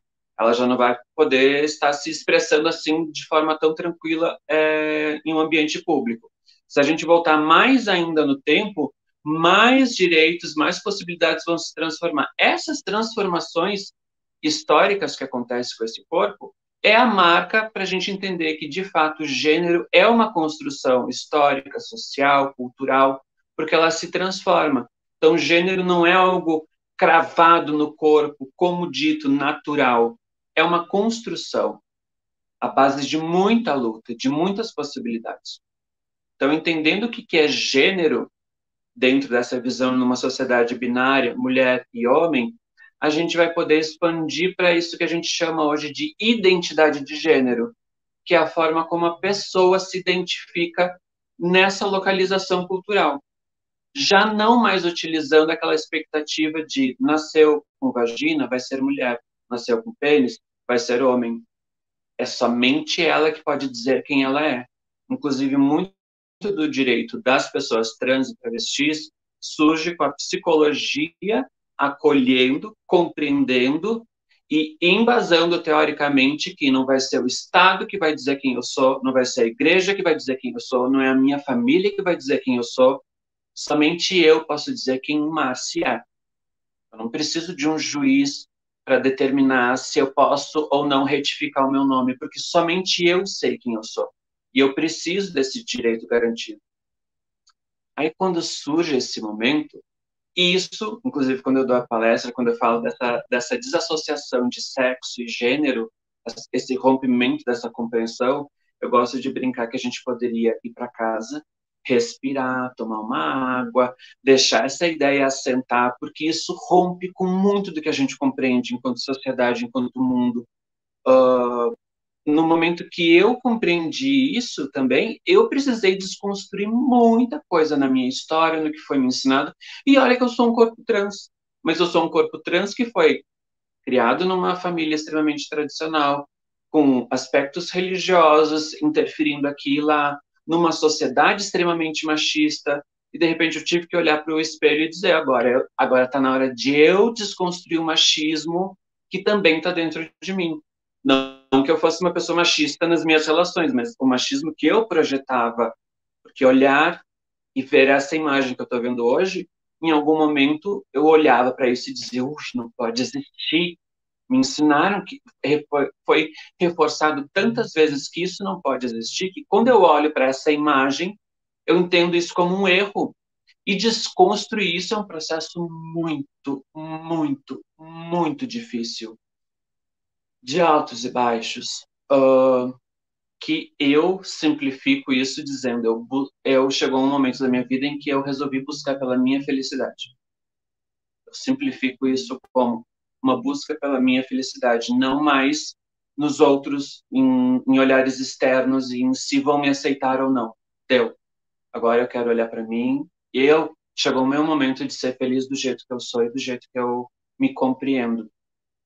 E aí, quando a gente fala sobre isso, as pessoas automaticamente acham que a gente vai ir para as escolas, para as creches, para qualquer outro lugar e começar a dizer: tu não pode mais ser menino, tu não pode mais ser menina, tu tem que ser outra coisa. E se a lógica toda do discurso é somente eu posso dizer quem eu sou, eu nunca vou poder chegar para uma pessoa e dizer tu precisa ser trans, tu precisa não, não, não cabe, é o oposto do discurso. Mas aí tem todo um movimento, que aí sim, quando a gente fala de ideologia de gênero, a ideologia de gênero é um movimento que surge dentro da Igreja Católica, com marcadores históricos de organizações, de eventos. A gente vê se. É, agora eu não vou me lembrar do nome do evento corretamente, mas eu já estudei sobre isso. Posso futuramente é, pontuar isso com, com mais precisão mas este mesmo evento da Igreja Católica ocorrendo em diversas posições, é, lugares do mundo, e se utilizando sempre dos mesmos marcadores para criar um certo pânico social, para se garantir novamente o controle e algumas narrativas da sociedade com aquela velha frase que a gente já cansou de ver e hoje a gente ridiculariza, mas quando nasce um bebê na nossa família, a gente vê que a gente reproduz isso, que é meninas usam rosa, meninas usam e o menino usa azul. Uh, e aí é esse pânico moral e social de algumas estruturas, de algumas instituições que durante muito tempo é, tiveram muito poder sobre a sociedade, buscando de novo alguma forma de reater esse, esse reaver esse poder, uh, criando esse pânico moral, uh, dizendo que uh, entender identidade de gênero é destruir com a família, é destruir com o amor, é destruir com os corpos. Muitas vezes eu ouvi que pessoas trans nascem no corpo errado. E de ouvir tantas vezes isso, em algum momento eu comecei a, a acreditar, ok, eu nasci no corpo errado. Eu precisei de uma pessoa trans olhando para mim e dizer: quem te disse que tu nasceu no corpo errado foi uma pessoa cisgênera controlando a narrativa das pessoas trans. Tu não nasceu no corpo errado, teu corpo é perfeito, não tem nada de errado no teu corpo. Se eu quero fazer algum procedimento estético, é um procedimento estético como qualquer outra pessoa faz. Se uma pessoa cisgênera faz um procedimento estético, é porque ela se ama. Se uma pessoa trans faz um procedimento estético, é porque ela nasceu no corpo errado, ela odeia o seu corpo, ela tem que transformar o corpo. E, e, e, ou seja, são dois pesos e duas medidas. Corpo trans, corpo de uma pessoa que não se identifica com o gênero atribuído no nascimento. Então, essa seria a compreensão mais básica do que, é um corpo trans. A gente vai utilizar transexual, transgênero ou o corpo travesti, porque são marcadores históricos que em algum momento se denominou transexual, para depois se compreender que uma palavra mais adequada seria uh, transgênero, mas é, de acordo com as, as, as idades, as, as, as, as gerações, se utilizam esses termos que querem dizer a mesma coisa, que é um corpo que não se identifica com o gênero atribuído no nascimento. Não é o sexo atribuído no nascimento, é o gênero atribuído no nascimento. Há uma confusão, um, um atrelamento do sexo e gênero, mas o que é anunciado no nascimento não é nasceu com pênis, nasceu com vagina. É anunciado que, por ter pênis, é um menino, por ter vagina, é uma menina. E olha que a gente tira de lado e uh, ignora completamente a violência que acontece com os corpos intersexo, que entre o macho e a fêmea tem 40 variações uh, de possibilidades do corpo biológico sexo. Então, entre aquela sequência que eu falei, cromossomo X, Y, uh, testosterona, testículos e pênis, e o outro lado que a gente aprende que existe essas duas é, possibilidades de corpo, é, cromossomo XX, uh, estrogênio, ovários e vagina, existem mais de 40 possibilidades que a própria medicina já catalogou uh, e nomina essa, essas variações que a gente entende como o corpo intersexo. Inter é entre essas duas possibilidades aqui já conhecidas. Em intersexo, é toda essa variação que existe ali. Ou seja, é a variação, a diferença, a multiplicidade já existe na própria construção fisiológica do corpo. Não é nem cultural e social. O corpo fisiológico ele já é múltiplo na sua possibilidade. Mas o que acontece com o corpo intersexo é quando nasce e já existe no caso de corpos intersexo com genitália ambígua, uma intervenção direta da medicina dizendo esse corpo não pode sair daqui enquanto a gente não puder marcar se é macho ou fêmea, se é menino ou se é menina. Então a gente vai ter que fazer uma cirurgia de correção que nada mais é do que uma cirurgia estética, uma violência para aquele corpo, porque alguém está determinando o que, que aquele corpo deve ser ou não, para garantir uma norma e não aquele corpo crescer e se desenvolver em algum momento dizer eu quero ou não fazer uma cirurgia para me encaixar em um desses dois, ou eu quero viver do jeito que eu sou, que também não tem nada errado. Uh, outras coisas que vão acontecer com os corpos intersexo aqui no meio uh, são casos de corpos que na, na visualidade, na questão física, não vai ter uma alteração mas na fase da adolescência vai começar a excretar algum hormônio diferente que não deveria estar sendo excretado, que não deveria estar sendo produzido, que daí são as variações mais internas de nível cromossômico e hormonal, e aí aquela pessoa vai ser dito, hum, como que teu menino está produzindo mamas? Vamos, vamos, literalmente vamos para a faca, vamos é jogar outros hormônios aqui nesse corpo para encaixar ele nessa norma, mas nunca é dito para aquele corpo. Também está tudo bem ser assim, porque o corpo pode ser muitos, muitos, vários, completamente diferente. Eu fico muito triste que é, é tanta coisa, é tanta informação e infelizmente tanto na formação acadêmica de pedagoga quanto na minha formação enquanto estudante de ensino fundamental, a gente não ouve sobre isso, a gente não aprende sobre isso.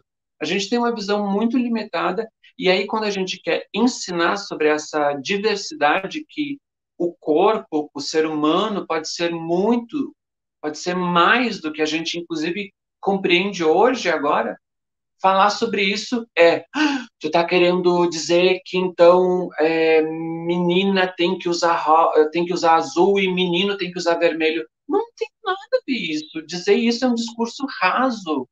Mas daí assim eu crio pânico moral. Assim eu reto algumas instituições retomam alguns de seus dos seus rebanhos para poder continuar controlando daquilo. Então isso isso que acontece é o que se chama de ideologia de gênero. E se a gente for pensar essa denominação, ideologia de gênero, ela acontece quando? Quando a gente permite uma narrativa única e geral sobre o que, que pode ser gênero. Então, se existe uma ideologia de gênero, é dizer que só pode existir homem cisgênero e mulher cisgênero. Antes eu falei do corpo trans, o oposto do corpo trans é o corpo cisgênero.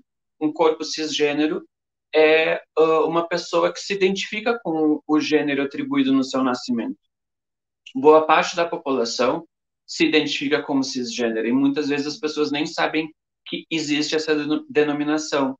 Eu acho importante denominar sempre, uh, porque quando a gente denomina só a diferença, a gente estigmatiza, a gente está trabalhando aquela diferença e permite que, de repente, aquela diferença, por um olhar externo, seja entendido como uma loucura, como uma doença, como um pecado. Aí, quando a gente traz tudo como categoria, uh, são só categorias. São só categorias. Então, por isso que é sempre importante falar de mulher, mas localizar. Estou falando de mulher cis, mulher trans ou de todas as mulheres Mesma coisa quando a gente vai falar sobre homens. É sobre homens cis, porque a experiência do corpo de um homem cisgênero para um homem trans, há um abismo ali no mesmo. Então a gente não pode generalizar e estar tá falando, ah, estou falando sobre as experiências de homens. Existem homens que engravidam em amamento, existem homens que não têm essa experiência. No caso de homens trans e homens cis.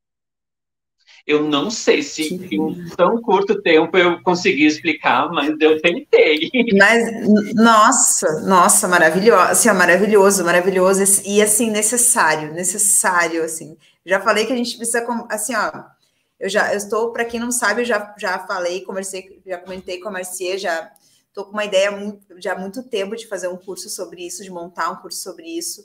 É, falei na, na escola sobre isso, quanto faz falta, a gente precisa ter uma formação, um entendimento sobre as coisas. Eu acho que sim, acho que preconceito ele se baseia na ignorância, o ignorar as coisas, o fazer de conta que não existe e não querer também entender, ou não querer aprender, ou não querer buscar conhecimento.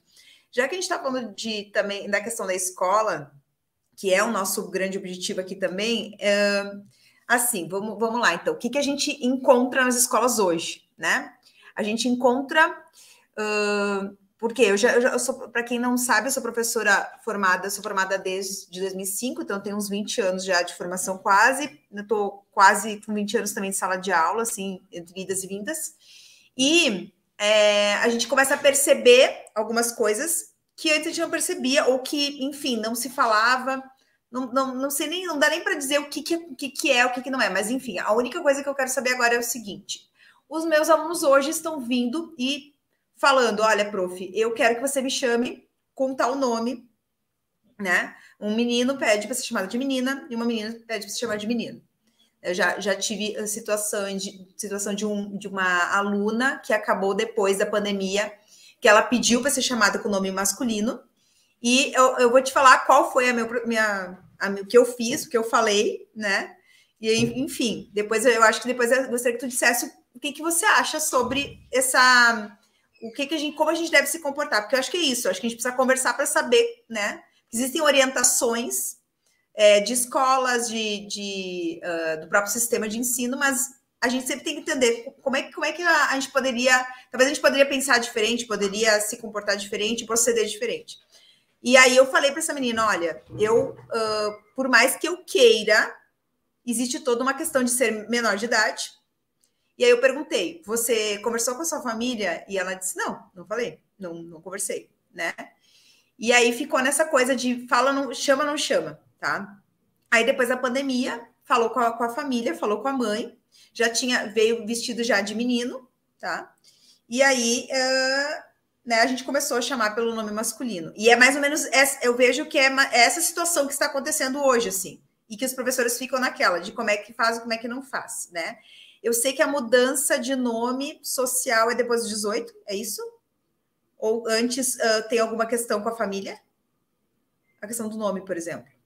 Uh, a utilização do nome social, ela existe uma lei assinada pela pela ex-presidenta Dilma de 2016, se não me engano, onde ela uh, cria essa lei justamente para garantir que pessoas que não tiveram seu nome retificado ou seja, ir lá na certidão de nascimento, depois no RG, CPF e toda a sua documentação da sua vida e alterar o prenome e uh, o sexo ou gênero.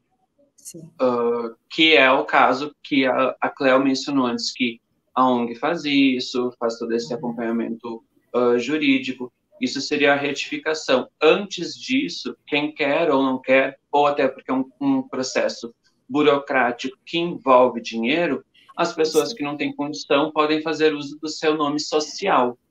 Uh, e isso independe uh, de idade. Uh, claro que tem a questão que a gente sabe que a gente está no ambiente escolar, tem burocracias, tem nomes. no, no caso de uma criança, de um adolescente que está passando por esse momento, eu gostaria de, de, deixar claro que todo esse momento é de uh, compartilhar a sua transgeneridade com a sociedade. Eu não gosto de usar o termo transição de gênero. Transição de gênero parece que eu virei uma página e eu era uma coisa e de repente passei a ser outra. Eu sempre fui uma pessoa trans, sempre fui Marci, mas não deixaram a Marci existir eu tive que me moldar naquilo que era esperado para o meu corpo, como se ele só pudesse ser isso.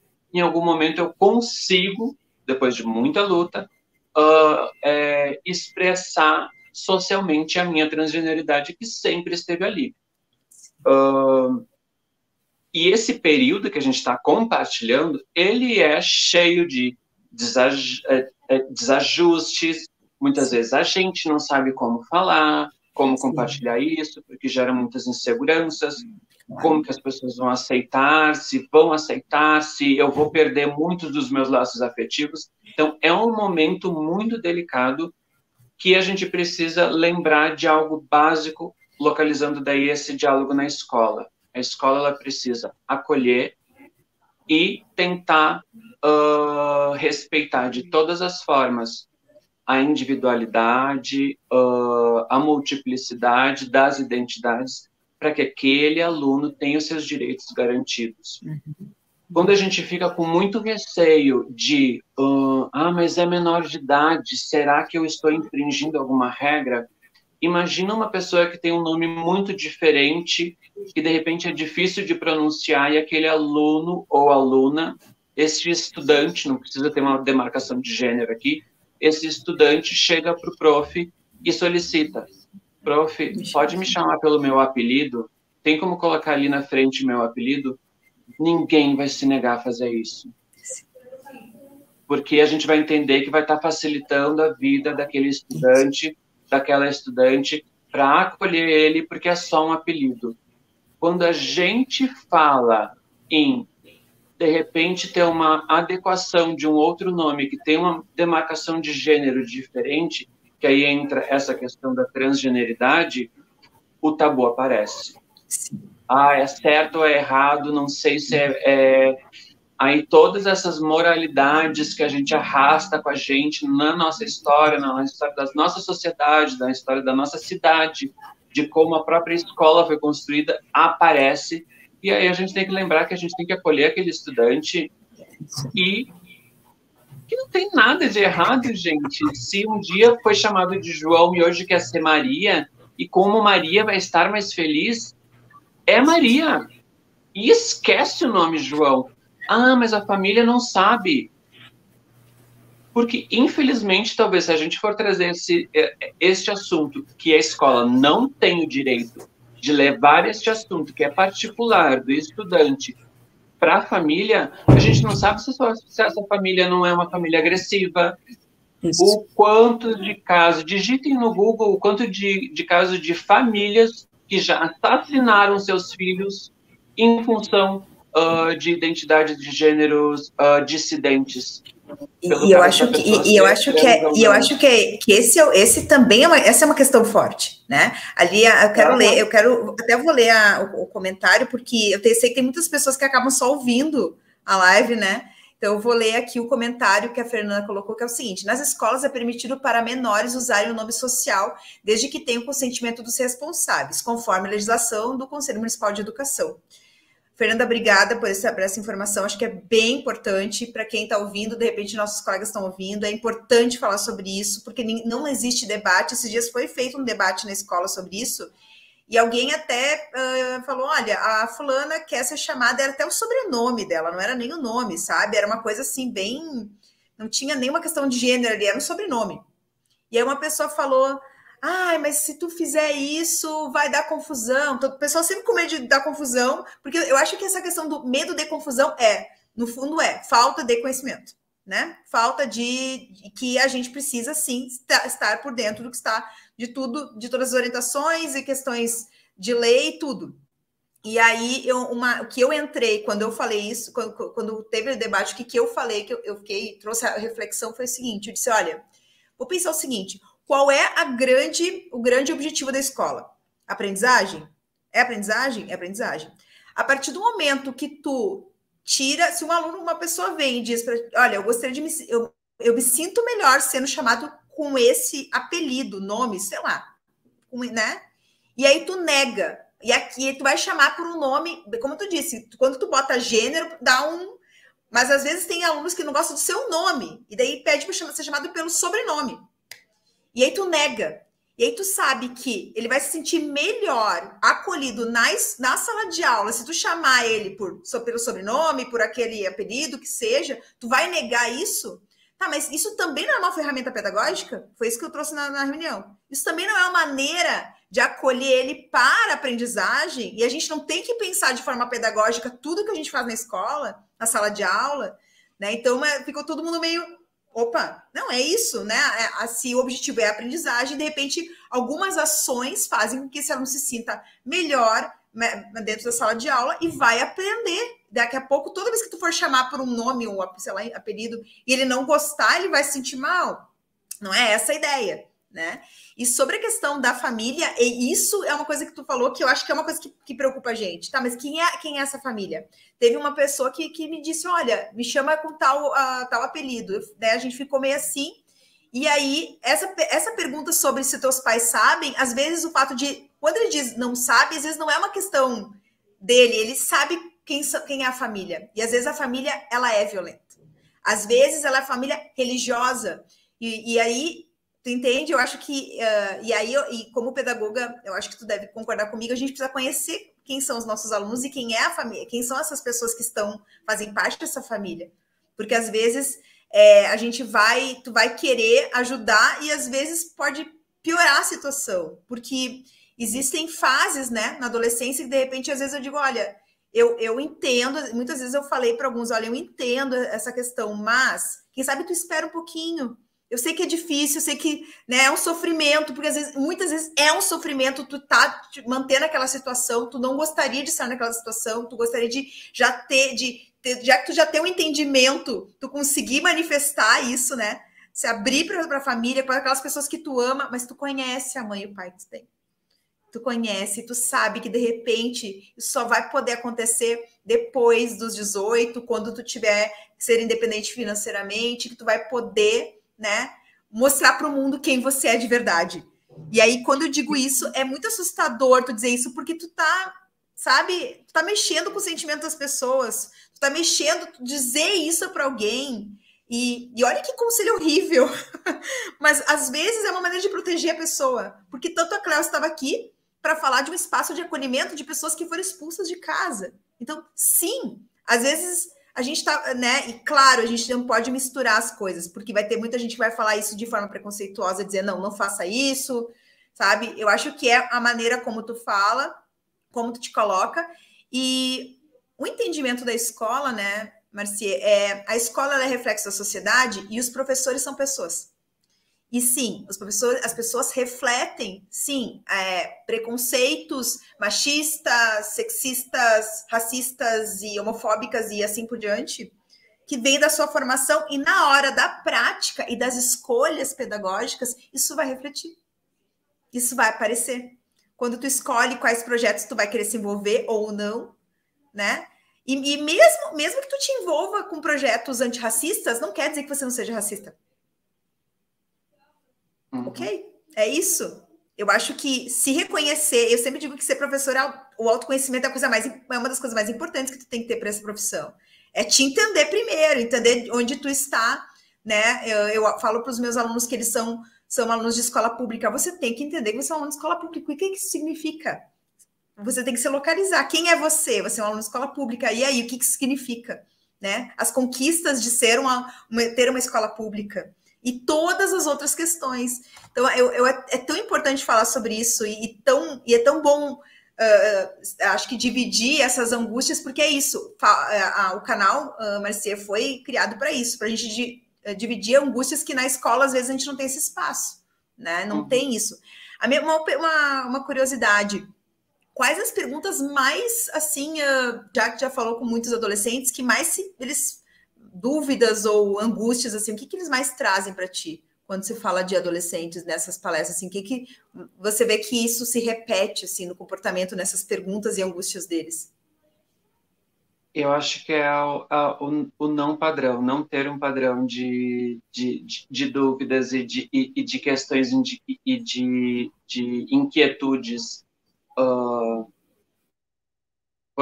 quando se compreende a partir de um espaço de um diálogo horizontal que uh, acolhe a existência humana na sua mais, mais vasta possibilidade, vão aparecer as mais vastas perguntas.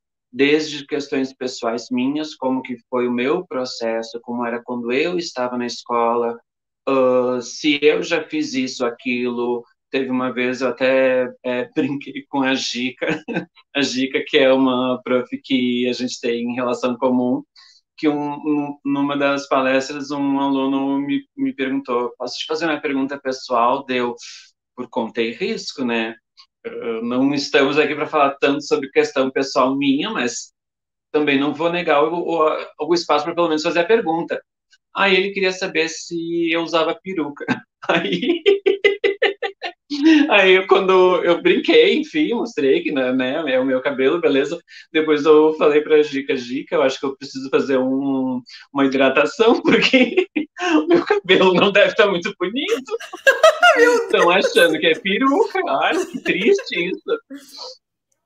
Né? É uma questão que envolve capitalismo também, porque há toda um, um, uma noção também de que um, um, corpo trans que se lê enquanto trans tem uma interferência, uma intersecção uh, de acesso, que é falar sobre capitalismo.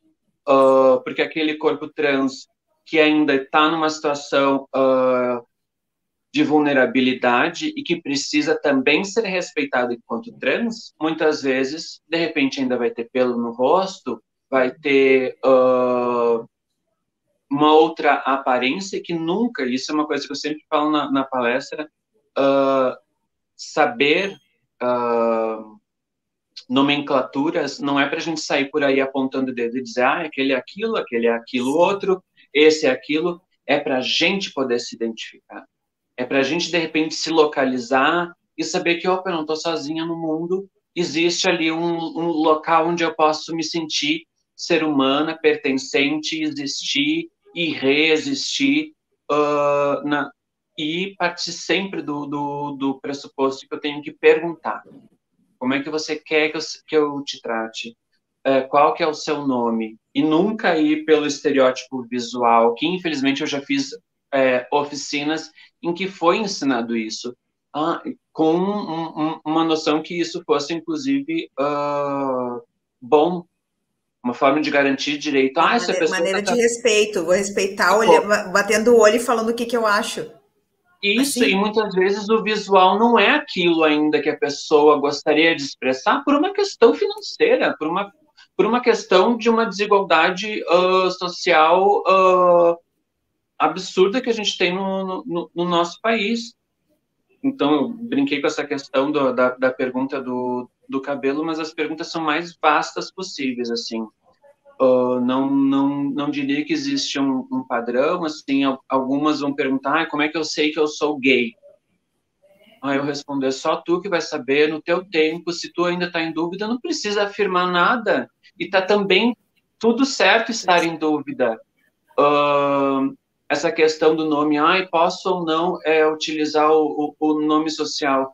Se existe alguma questão em não utilizar o nome social para acolher aquele aluno, é porque eu ainda vejo aquilo como um problema, como um tabu, como algo errado. No momento que eu entendo que isso é mais banal do que tu veio de unha pintada ou não, tu tá com manga comprida ou não, porque isso não, não interfere e não deveria interferir em nada. Não. Mas daí, né, a gente vai para a história, a gente vê toda toda aquela sombra que ainda nos assombra, e daí, claro que um simples nome social vai vai pesar, não, vai pesar e não, e não é uma e não é uma, um assunto uh, é um assunto que eu já ouvi mais de uma escola porque como, como eu trabalho com professores que trabalham em várias escolas quando eu citei esse debate que eu comentei disse, olha eu acho que é necessário a gente entender que isso vai ser um elemento de acolhimento para aprendizagem acontecer. E aí um outro colega falou, não, também aconteceu em tal escola, e daí tu vai vendo. E aí um colega veio falando para mim, né, meio naquele tom de ironia, disse, ai, que isso aí não é, a gente não tem, esse não é assunto importante, a gente não tem que falar sobre isso e tal. E daí eu fiquei pensando, mas se a escola, no meu ponto de vista como professor, escola ela, ela tem que ser humana e ela está deixando de ser humana, ela precisa ser cada vez mais humana, como é que você não vai olhar, mas olhar de verdade para o teu aluno? Olhar ele, não fingir, fingir que olha, né? Porque to, todas as questões relacionadas à, adolescência, à infância e adolescência, a formação do ser humano, ela vai refletir na própria aprendizagem, no que ele consegue compreender, e aí a questão do letramento, né? Da questão do letramento mesmo, dessa visão de mundo que vai refletir na compreensão daquilo que a gente está trabalhando. Se tu não consegue entender o mínimo do, da visão dele, que tipo de professor a gente é? Porque é difícil, olha, vai ter colega querendo meu pescoço. Sim, eu concordo e sei. Eu trabalho em duas escolas, eu sei quantos alunos eu tenho. Eu sei que tem 30 na sala em cada turma.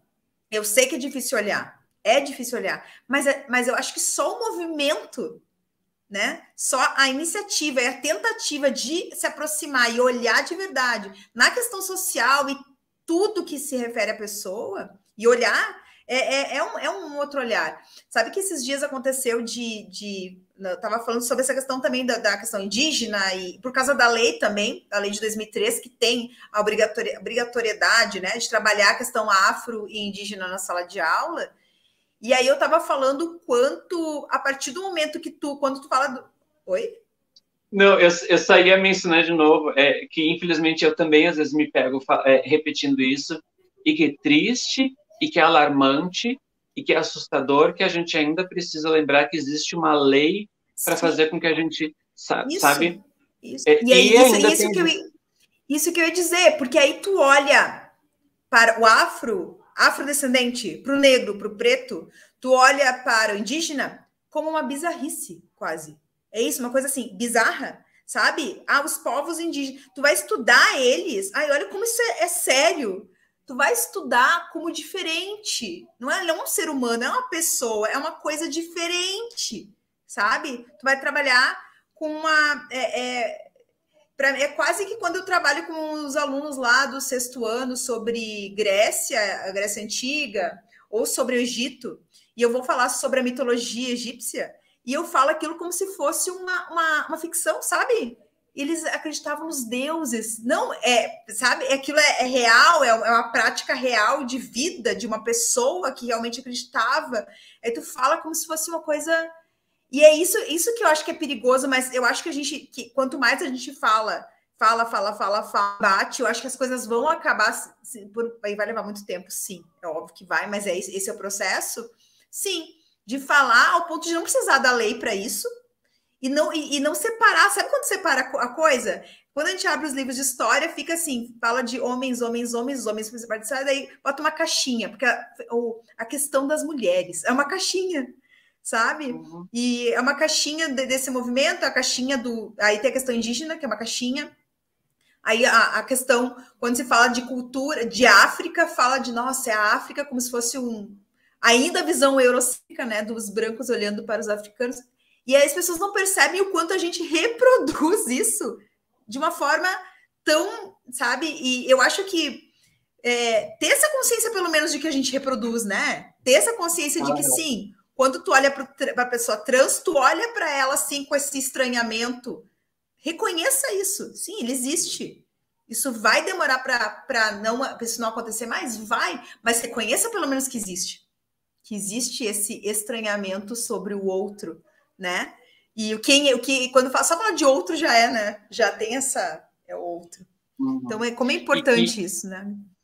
E que talvez, e eu acho que eu até falo por ti também, o que a gente mais gostaria é não precisar falar sobre isso. De, de chegar algum momento, que a gente sabe que não vai ser no nosso tempo, em que falar sobre isso não é necessário, porque a gente pode falar sobre todas, sobre todos, sobre todos. Daí vem essa questão Sim. linguística. Ai, meu Deus, o que está fazendo com a, com a, que com a absurdo! Como assim? Isso é uhum. importante. Como assim? Ah, mudaram. Nossa, e agora? Né? É de, é, é, de ser, é ponto pacífico, tu não precisa debater mais, né? Mas isso... Uhum.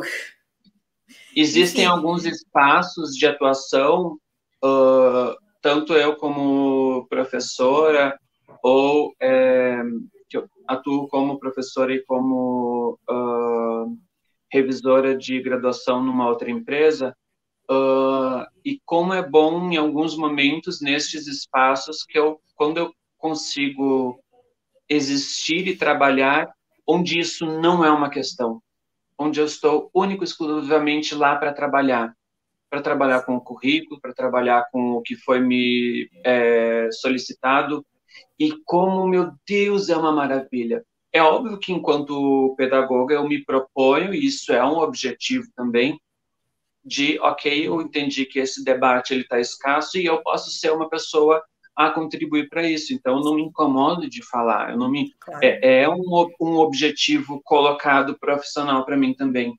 Mas não só sobre isso. Eu não falo só sobre isso. Eu não tenho conhecimento sim. só sobre isso. Sim, eu sim, posso falar sobre alfabetização. Eu posso falar sobre arte. Eu posso falar sobre um pouquinho, porque eu ainda estou aprendendo sobre inteligência artificial, uh, coisas que eu que eu venho trabalhando em outras áreas mas que às vezes, talvez, uh, por utilizar essa voz, as pessoas me olhem e, e só esperam. Eu é, esse... apenas nesse lado, sim, sim. eu vou, vou, vou falar para a Márcia só para falar sobre isso e, né, sim, sim, sim, sim. E, uma, uma, uma pessoa, uma pessoa referência sobre racismo, a gente vai olhar para ela, ela vai falar só sobre isso, e não tem mais nada, não teria mais nada a contribuir, né? Então isso. é. Uh, que é o, é o perigo do, dessa dessa expectativa para esse corpo. E olha que eu me, eu me coloco, eu me convido, eu crio espaços para eu falar sobre isso. Uhum. Mas não é só sobre isso também. E por isso que eu mencionei como é bom também quando eu tenho esses espaços em onde eu tô, só estou dando aula e só estou atuando como alfabetizadora. Uh, não significa que essas questões em algum nível não vai aparecer, mas eu não estou lá para falar sobre isso. Sobre isso. Sim. sabe? Então, essa, essa é, existem pessoas transcientistas, existem pessoas trans no esporte, existem pessoas trans no jornalismo, nas mais variadas áreas do conhecimento, em que elas não falam sobre isso, elas falam sobre qualquer outra coisa, e esses corpos, às vezes, acabam ficando um pouco escondidos, mas uh, a multiplicidade existe e é, é, eu, acho, eu acho que aquilo acho que aquilo está falando é assim a, obriga, a, a, obrigação da militância, né, Marcia? Como se fosse obrigada a militar, né? Não, não é obrigada a militar. Você eh, vai uhum. militar porque tu te sente, tu te sente na, na uh, uh, é, é, a tua a sensação, a tua a sensação de necessidade de fazer isso. Tu sente que existe a necessidade de fazer isso, mas não né? É, não é, não é oh. obrigatória a militar, não preciso militar, porque acho que existe isso, acho que existe uma cobrança até de pessoas públicas, né? De lá ela precisa militar, ela precisa se posicionar. Ah, eu acho que até as redes sociais é, acaba sendo cansativo e pesado, a gente é obrigada a se posicionar, obrigada a dar opinião sobre as coisas, se tu não fizer isso. Não, não ninguém, sabe? Como tu é obrigada, é aquela coisa, não é obrigada a nada, nem a ser quem os outros querem que tu seja. É, é muito forte isso. Eu acho que na, essa geração, essa geração que está vindo agora de adolescentes que a gente trabalha, crianças e adolescentes, é, isso é mais forte ainda por, por, por trabalhar com rede social, por eles terem rede social, quer dizer. Né? Eu sou uhum. da geração já que eu peguei o antes da antes da internet, então não tinha isso, essa obrigação, é tudo uma, como se tu precisa ser desse jeito, você precisa ter, ter um, como se esse modelos, né? Existem modelos Enquanto... que a gente precisa seguir é, enquanto sociedade, a gente ainda está aprendendo como lidar com isso, tipo, como, onde é que eu estou utilizando a minha voz para não deixar que outra pessoa seja violentada, injustiçada, ou oprimida, ou enquanto em qualquer conversa eu estou buscando, como se fosse no microscópio, algo porque eu preciso só falar sobre isso o tempo inteiro e, ui, é cansativo, é... Cansativo. uma, uma, uma coisinha que me ocorreu agora, que às vezes é, eu, eu tenho ouvido muito isso, que é a questão de, ai, atualmente nas escolas isso é uma questão, a questão de gêneros e sexualidades. Uhum. Uh, aí começam a dizer, ah, é modinha. Isso é uma modinha. Não precisamos também. dar voz para isso. Isso Já é modinha. Aí a gente também precisa relembrar que há não muito tempo atrás, talvez até 10, 15 anos atrás, uh, a gente não tinha algumas leis para garantir o direito básico daquela vida e alguns debates eles ficavam de fato completamente oprimidos e com o debate aqueles corpos ficavam oprimidos, mas não significa que aqueles corpos nunca existiram. A gente, a gente tem registro da própria do período da Inquisição aqui no Brasil, registros da própria Igreja, Igreja Católica no Vaticano uh, nesse período da Inquisição, falando sobre os corpos trans ou de é, é, orientações sexuais dissidentes que precisavam ser controlados. A gente tem o registro sobre os corpos trans uh, lá de 1500, 1600, uh, a partir do olhar do opressor. Ou seja, corpo, corpo trans não começou a existir agora, que só se fala sobre isso existe há muito tempo. Só que o que era feito com esses corpos trans era extremamente bizarro. Eu utilizo como exemplo também na década de 80, que foi a década que pelo menos eu nasci. Eu também. Uh, eu também. A, a, a Operação Tarântula. A Operação Tarântula era realizada pela Polícia Militar uh, como forma de higienizar a sociedade onde existia essa busca, caça, uh, a, a, é, prisão e morte de corpos trans. Então, a, a, existia esse, esse, movimento da própria uh, polícia institucionalizado de tirar esses corpos da sociedade, mesmo que precisasse matar esses corpos. E aí tem um documentário maravilhoso que se vocês procurarem no YouTube, que é Operação Tarântula, só joga isso, provavelmente vai ser um dos primeiros vídeos, que é uma repórter na rua, na década de 80, perguntando para as pessoas o que elas acham disso, e a população respondendo: acho ótimo, que bom que estão cuidando da sociedade. Ah, esses corpos realmente não devem existir. Foi ontem isso. A gente ainda vive resquícios deste ontem que olhava para o meu corpo e dizia: eu não posso existir, eu tenho que, se eu existir, eu preciso existir na clandestinidade, no escuro, fechada, em segredo, mas isso não significa que esse corpo não existia.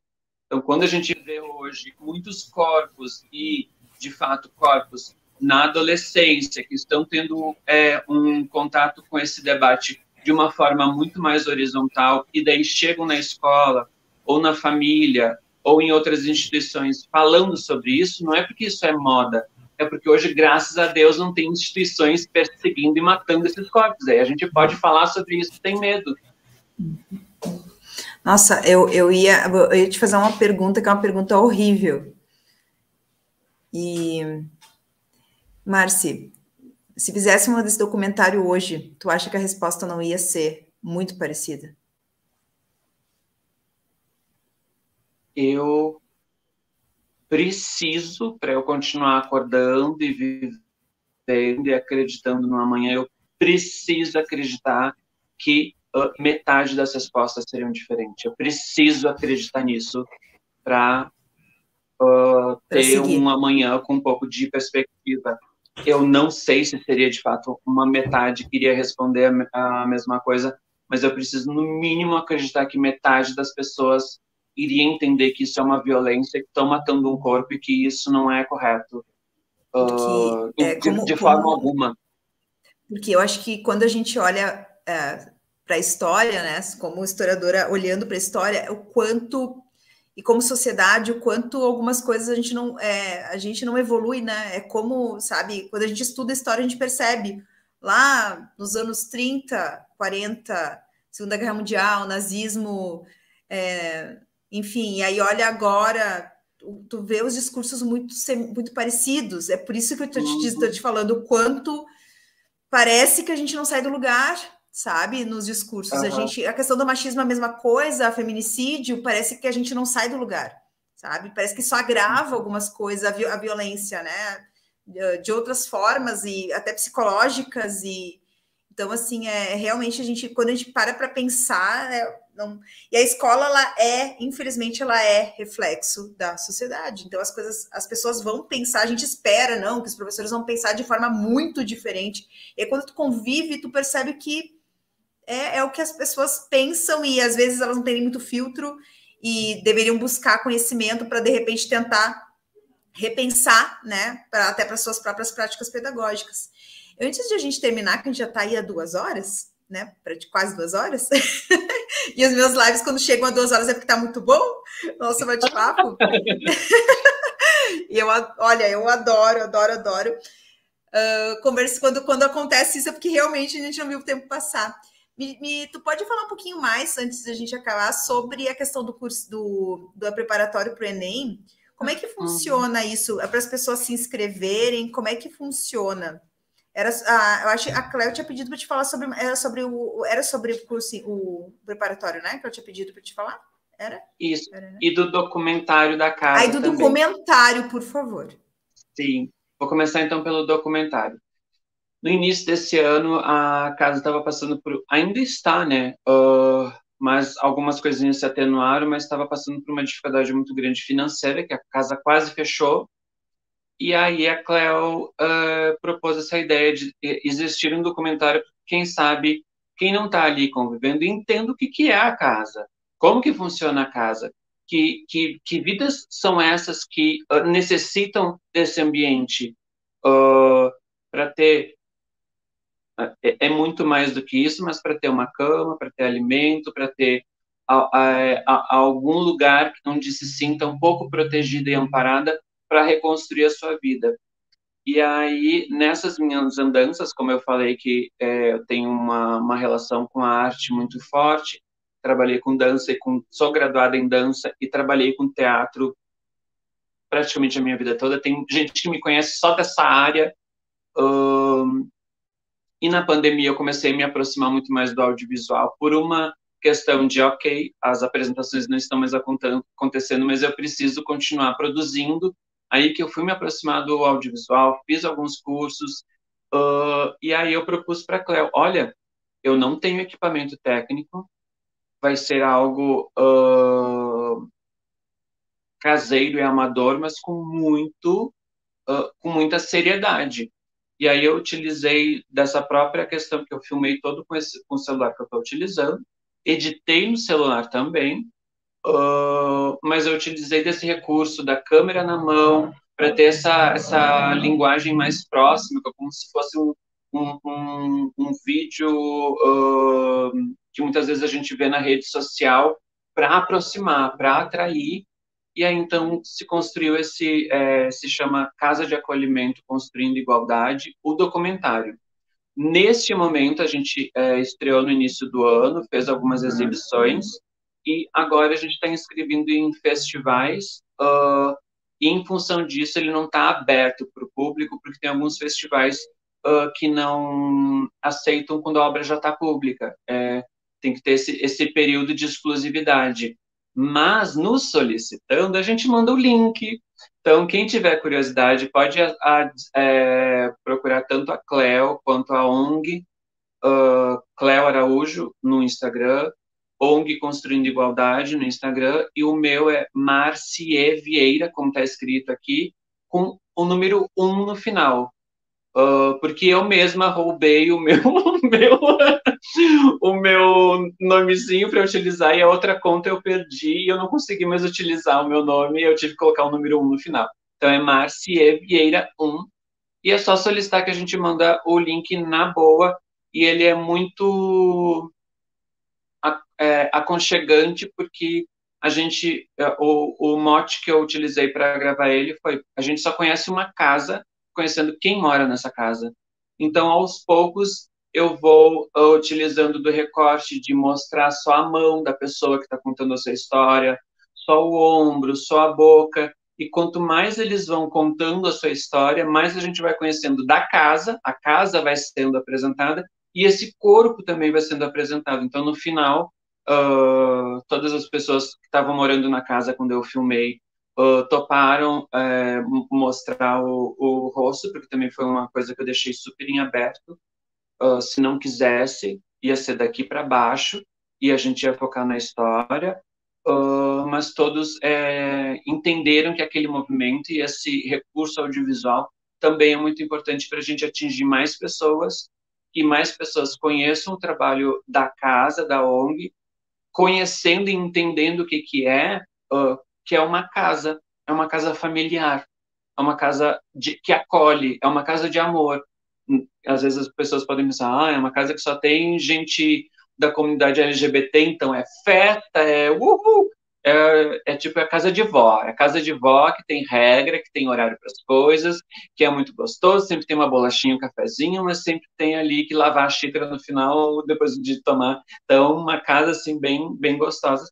E falando da casa, embaixo, que a casa tem dois andares, no andar de baixo tem a sala sala multiuso, e na sala multiuso é onde acontece o Prepara Enem, que é esse pré-vestibular social que eu estou coordenando desde o ano passado. Ele é aberto para toda a comunidade, ele não tem nenhuma restrição, uh, desde que sejam pessoas que estão inscritas no Enem uh, ou estão é, estudando para o Enseja, é, para o ensino médio, porque o foco e o conteúdo vai ser ensino médio, não vai ser ensino fundamental, Gostaria muito de, em algum momento, poder focar nisso e pensar nisso, porque muito da comunidade trans parou no ensino fundamental. Então, eu estaria olhando mais ainda para a minha própria uh, comunidade, para as minhas irmãs e irmãos trans, que infelizmente é no ensino fundamental que parou a sua escolaridade. Uh, mas isso é um projeto mais para frente, quem sabe, se tudo der certo. Uh, e pessoas que estejam estudando para outros vestibulares particular também. Uh, tem a ficha de inscrição que está em aberto. Nesse momento, a gente iniciou no ano, é, na aula passada, no sábado, os encontros são aos sábados de tarde, das 14 às 17 horas. Uh, por encontro, a gente tem duas aulas de uma hora e meia. Acontece de muitas vezes os próprios profs preferirem utilizar duas de suas aulas já no mesmo dia do que dá num sábado, depois de uns 15 uh, ou duas, três semanas, é, outra aula, às vezes já preferem ali uma atrás da outra, no mesmo sábado. Então, por enquanto, por, por encontro, são duas aulas, uh, atendendo todas as, as disciplinas, física, química, história, biologia, matemática, português, literatura, história, não sei se falei, mas como tu é da história, eu falo duas vezes história, é, artes, uh, inglês e redação. Uh, eu também cuido da, da aula de redação, sou uma apaixonada por escrita, já escrevi muito projeto é, cultural, amo a escrita acadêmica, trabalho numa empresa que faz correção de texto por inteligência artificial, uh, a Go Mining, uh, que que corrige também textos para o Enem, então eu tenho um interesse muito grande aí por esse, esse território. E uh, ainda temos algumas vaguinhas, temos algumas vagas, então se vocês conhecerem alguém que, que se interessa, a, as aulas vão até uh, o Enem, então é até, se eu não me engano, penúltimo uh, final de semana de novembro, Uh, depois disso, em dezembro, a gente tem todo um evento que a Cleo é, faz, que é incrível, na Câmara dos Vereadores, com vereadores convidados para a gente fazer essa entrega de, de certificados para as pessoas que concluíram o Prepara Enem. No ano passado, a gente fez essa entrega de certificados, posso estar erradas, mas se eu não me engano, foi para seis alunos. Então, mesmo num período de pandemia, num curso presencial, com todas as restrições, a gente conseguiu chegar no final do ano com seis alunos. Uh, uh, uma delas estava ainda no segundo ano do ensino médio, mas já estava querendo estudar um pouquinho mais para ir se preparando. Então, ela não fez o pré-vestibular, mas todos os outros conseguiram é, bolsa de 50% ou 100%. Uh, e isso é transformador quando a gente olha, conhece a história, conhece aquela vida, as dificuldades e vê que por oportunizar algumas pontes uh, para facilitar o estudo, o conhecimento, porque nada mais é do que, às vezes, a gente sabe que é chato, é cansativo e nem todo mundo tem estrutura e condição para estar tá estudando sozinho, estar estudando sozinha, e ali no, em grupo poder facilitar, criar um ambiente é, legal, uh, divertido e acolhedor para trabalhar, rever conteúdos, uh, reassimilar, é, relembrar de coisas, porque a gente tem um grupo assim muito muito amplo, tanto no ano passado quanto nesse, de pessoas que estão há um bom tempo é, afastada do, do ensino, que já terminaram o ensino é, básico ou ensino médio já há um bom tempo, pessoas que estão finalizando nesse ano, pessoas que recém finalizaram. É um, é, é, temos um, um, quadro muito muito amplo, muito misto de histórias e de vidas e que quando a gente vê essa pessoa chegar no não no final do ano, né? Porque é, até fazer o Enem e esperar vir a nota, é todo um período que a gente fica, ai meu Deus do céu, quando é que vai vir essa nota? Mas aí no início do ano, quando aparece a nota, ver a transformação que dá naquela vida, naquela pessoa que ela acessou. Aquele corpo que de repente não queriam que estivesse lá, ele está acessando. E aí é na prática, é, é, literal, a transformação aconteceu. E, e isso é, é é transformador. Transformador. A educação transformando a vida das pessoas. É lindo, né? É de arrepiar, né? É de arrepiar. A coisa mais linda da, da oportunidade, né? A oportunidade.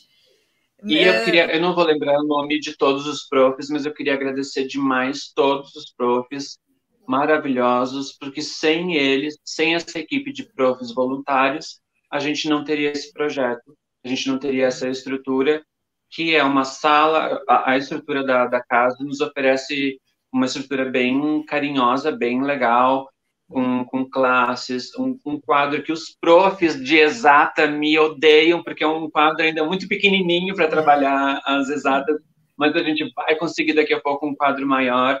Uh, e é isso, nosso espaço é esse, é um espaço, é classe, é um quadro pequenininho, mas com isso a gente já está fazendo muita coisa.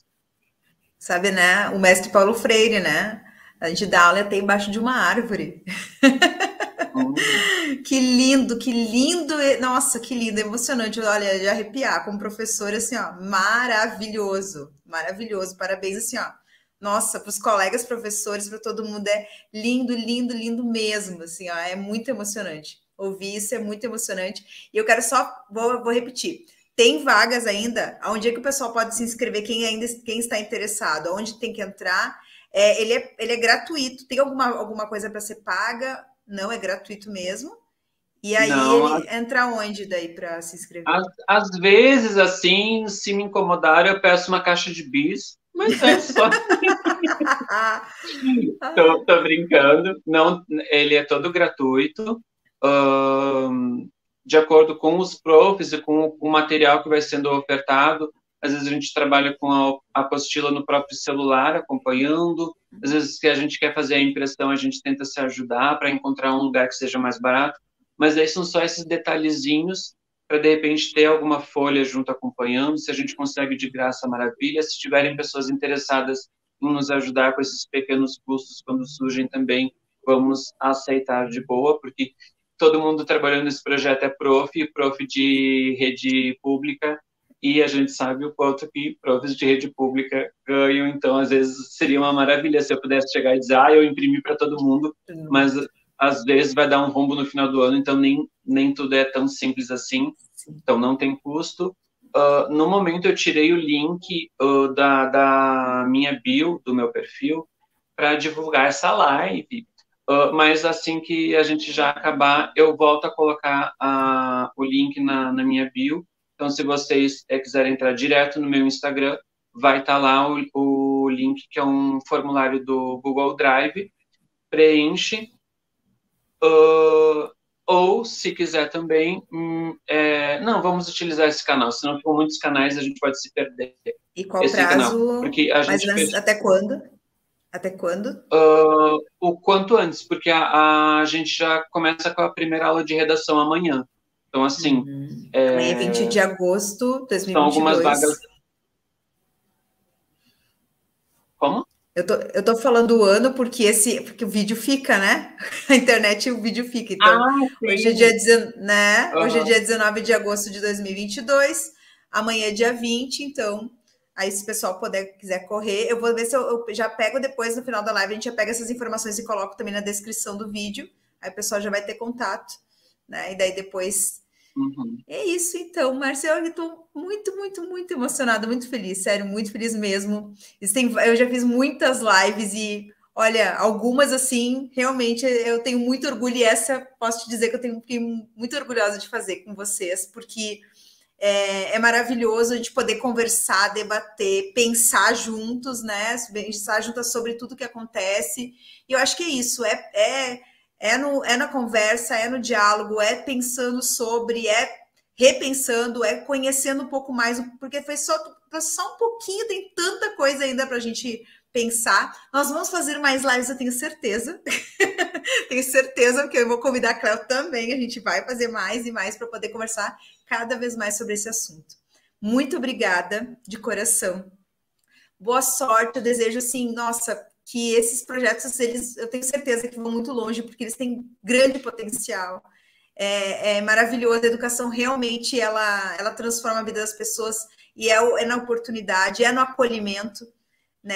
É a, é a base. A, a, escola é, é humana, ela tem que ser humana e, e os espaços não escolares também precisam ser humanos. Então, é, é realmente parabéns de coração. É incrível o trabalho de vocês. E eu espero lá, quero conhecer também. Estou bem curiosa a conhecer o espaço. Como professora também, quero conhecer esse espaço incrível.